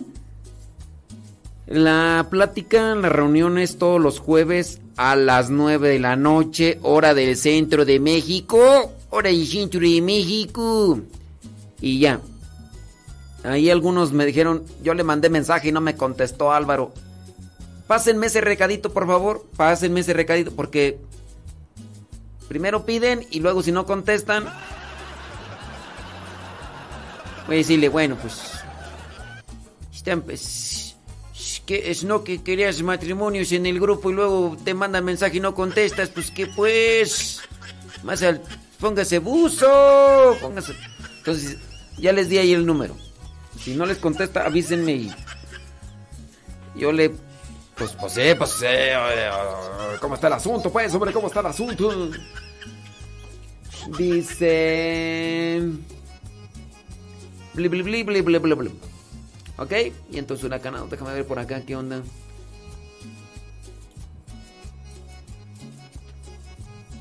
Déjame ver por acá.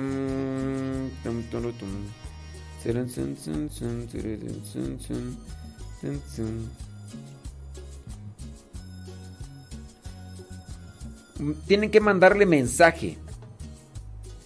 Le mandan mensaje y le dicen y espero que les conteste. Y ya, si no le contestan, ya ustedes ahí me avisan y, y ya ver. Ya son las 10 de la mañana con 56 minutos. 10 con 56. Vámonos. Tiririr. Ahí viene Pati Paco, ahora sí. ¿Qué dice por acá? Dice... Bla, bla, bla, bla, bla. Ok, ahorita vamos a mandarles ahí el número a las personas que me están ahí pidiendo por el Telegram. Que ya les di el número, ustedes tendrían que apuntarlo, ¿verdad? Dice, padre, ¿me puede mandar el número para los demonios que no alcance a apuntar? Bueno, ahorita se los mando por ahí. Ahora sí viene... Ayer tú. Ayer que, que pongo a Pati Paco y dije, ay, Dios mío, pues si es miércoles. Ya dice, ya Rodrigo dice que ya le mandó un mensaje a ver si contesta. Pues sí, a ver si. Y si no, ya me dices, pues. ¿Qué más hacemos? Y si ya, y si no quiere contestar, pues ya le voy a decir, pues ya para qué consigo gente, pues sí. ¿Para qué busco gente si no quieres contestar? Pues el que tiene tienda, que la tienda. Y si no, mejor que la venda. ¿verdad? Pues ¿para qué? ¿Qué es eso? A trabajar, a trabajar. Ahora que si no tiene, no alcanza a cubrir, pues si no, si no atiende, pues que ahí que. Un saludo para la señora Raquel allá en Uruguay que siempre nos escucha. Gracias. Ya nos vamos. Eh, dice que tú.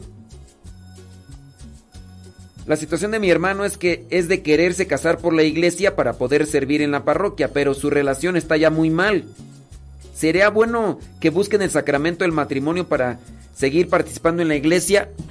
O sea, ahí es buscar el sacramento del matrimonio solamente para querer servir. Y entonces es con doble intención. Si ya su si su relación está muy mal, mejor que primero arreglen su situación.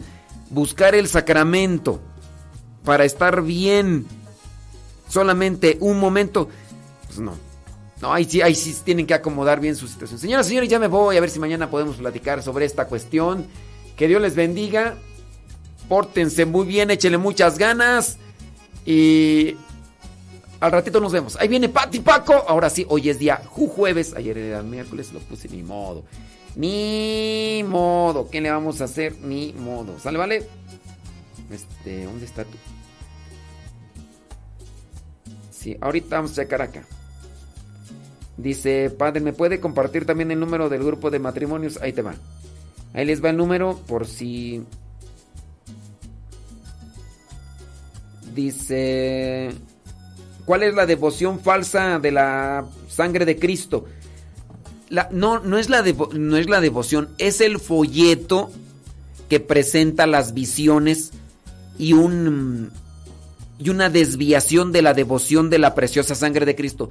El folleto se llama Preciosa Sangre de Cristo, Revelaciones al nigeriano Bernabé Nyung.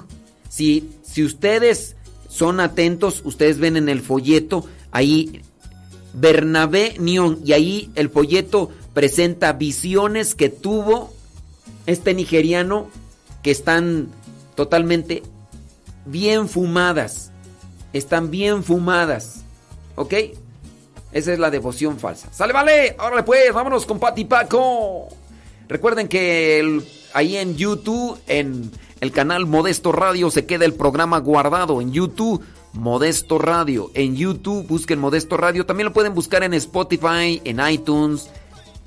Modesto Radio. En Spotify, Spotify iTunes, en Google Podcast.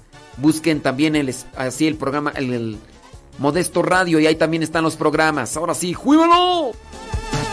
La iglesia hoy está de fiesta para Cristo. La iglesia hoy está de fiesta para Cristo.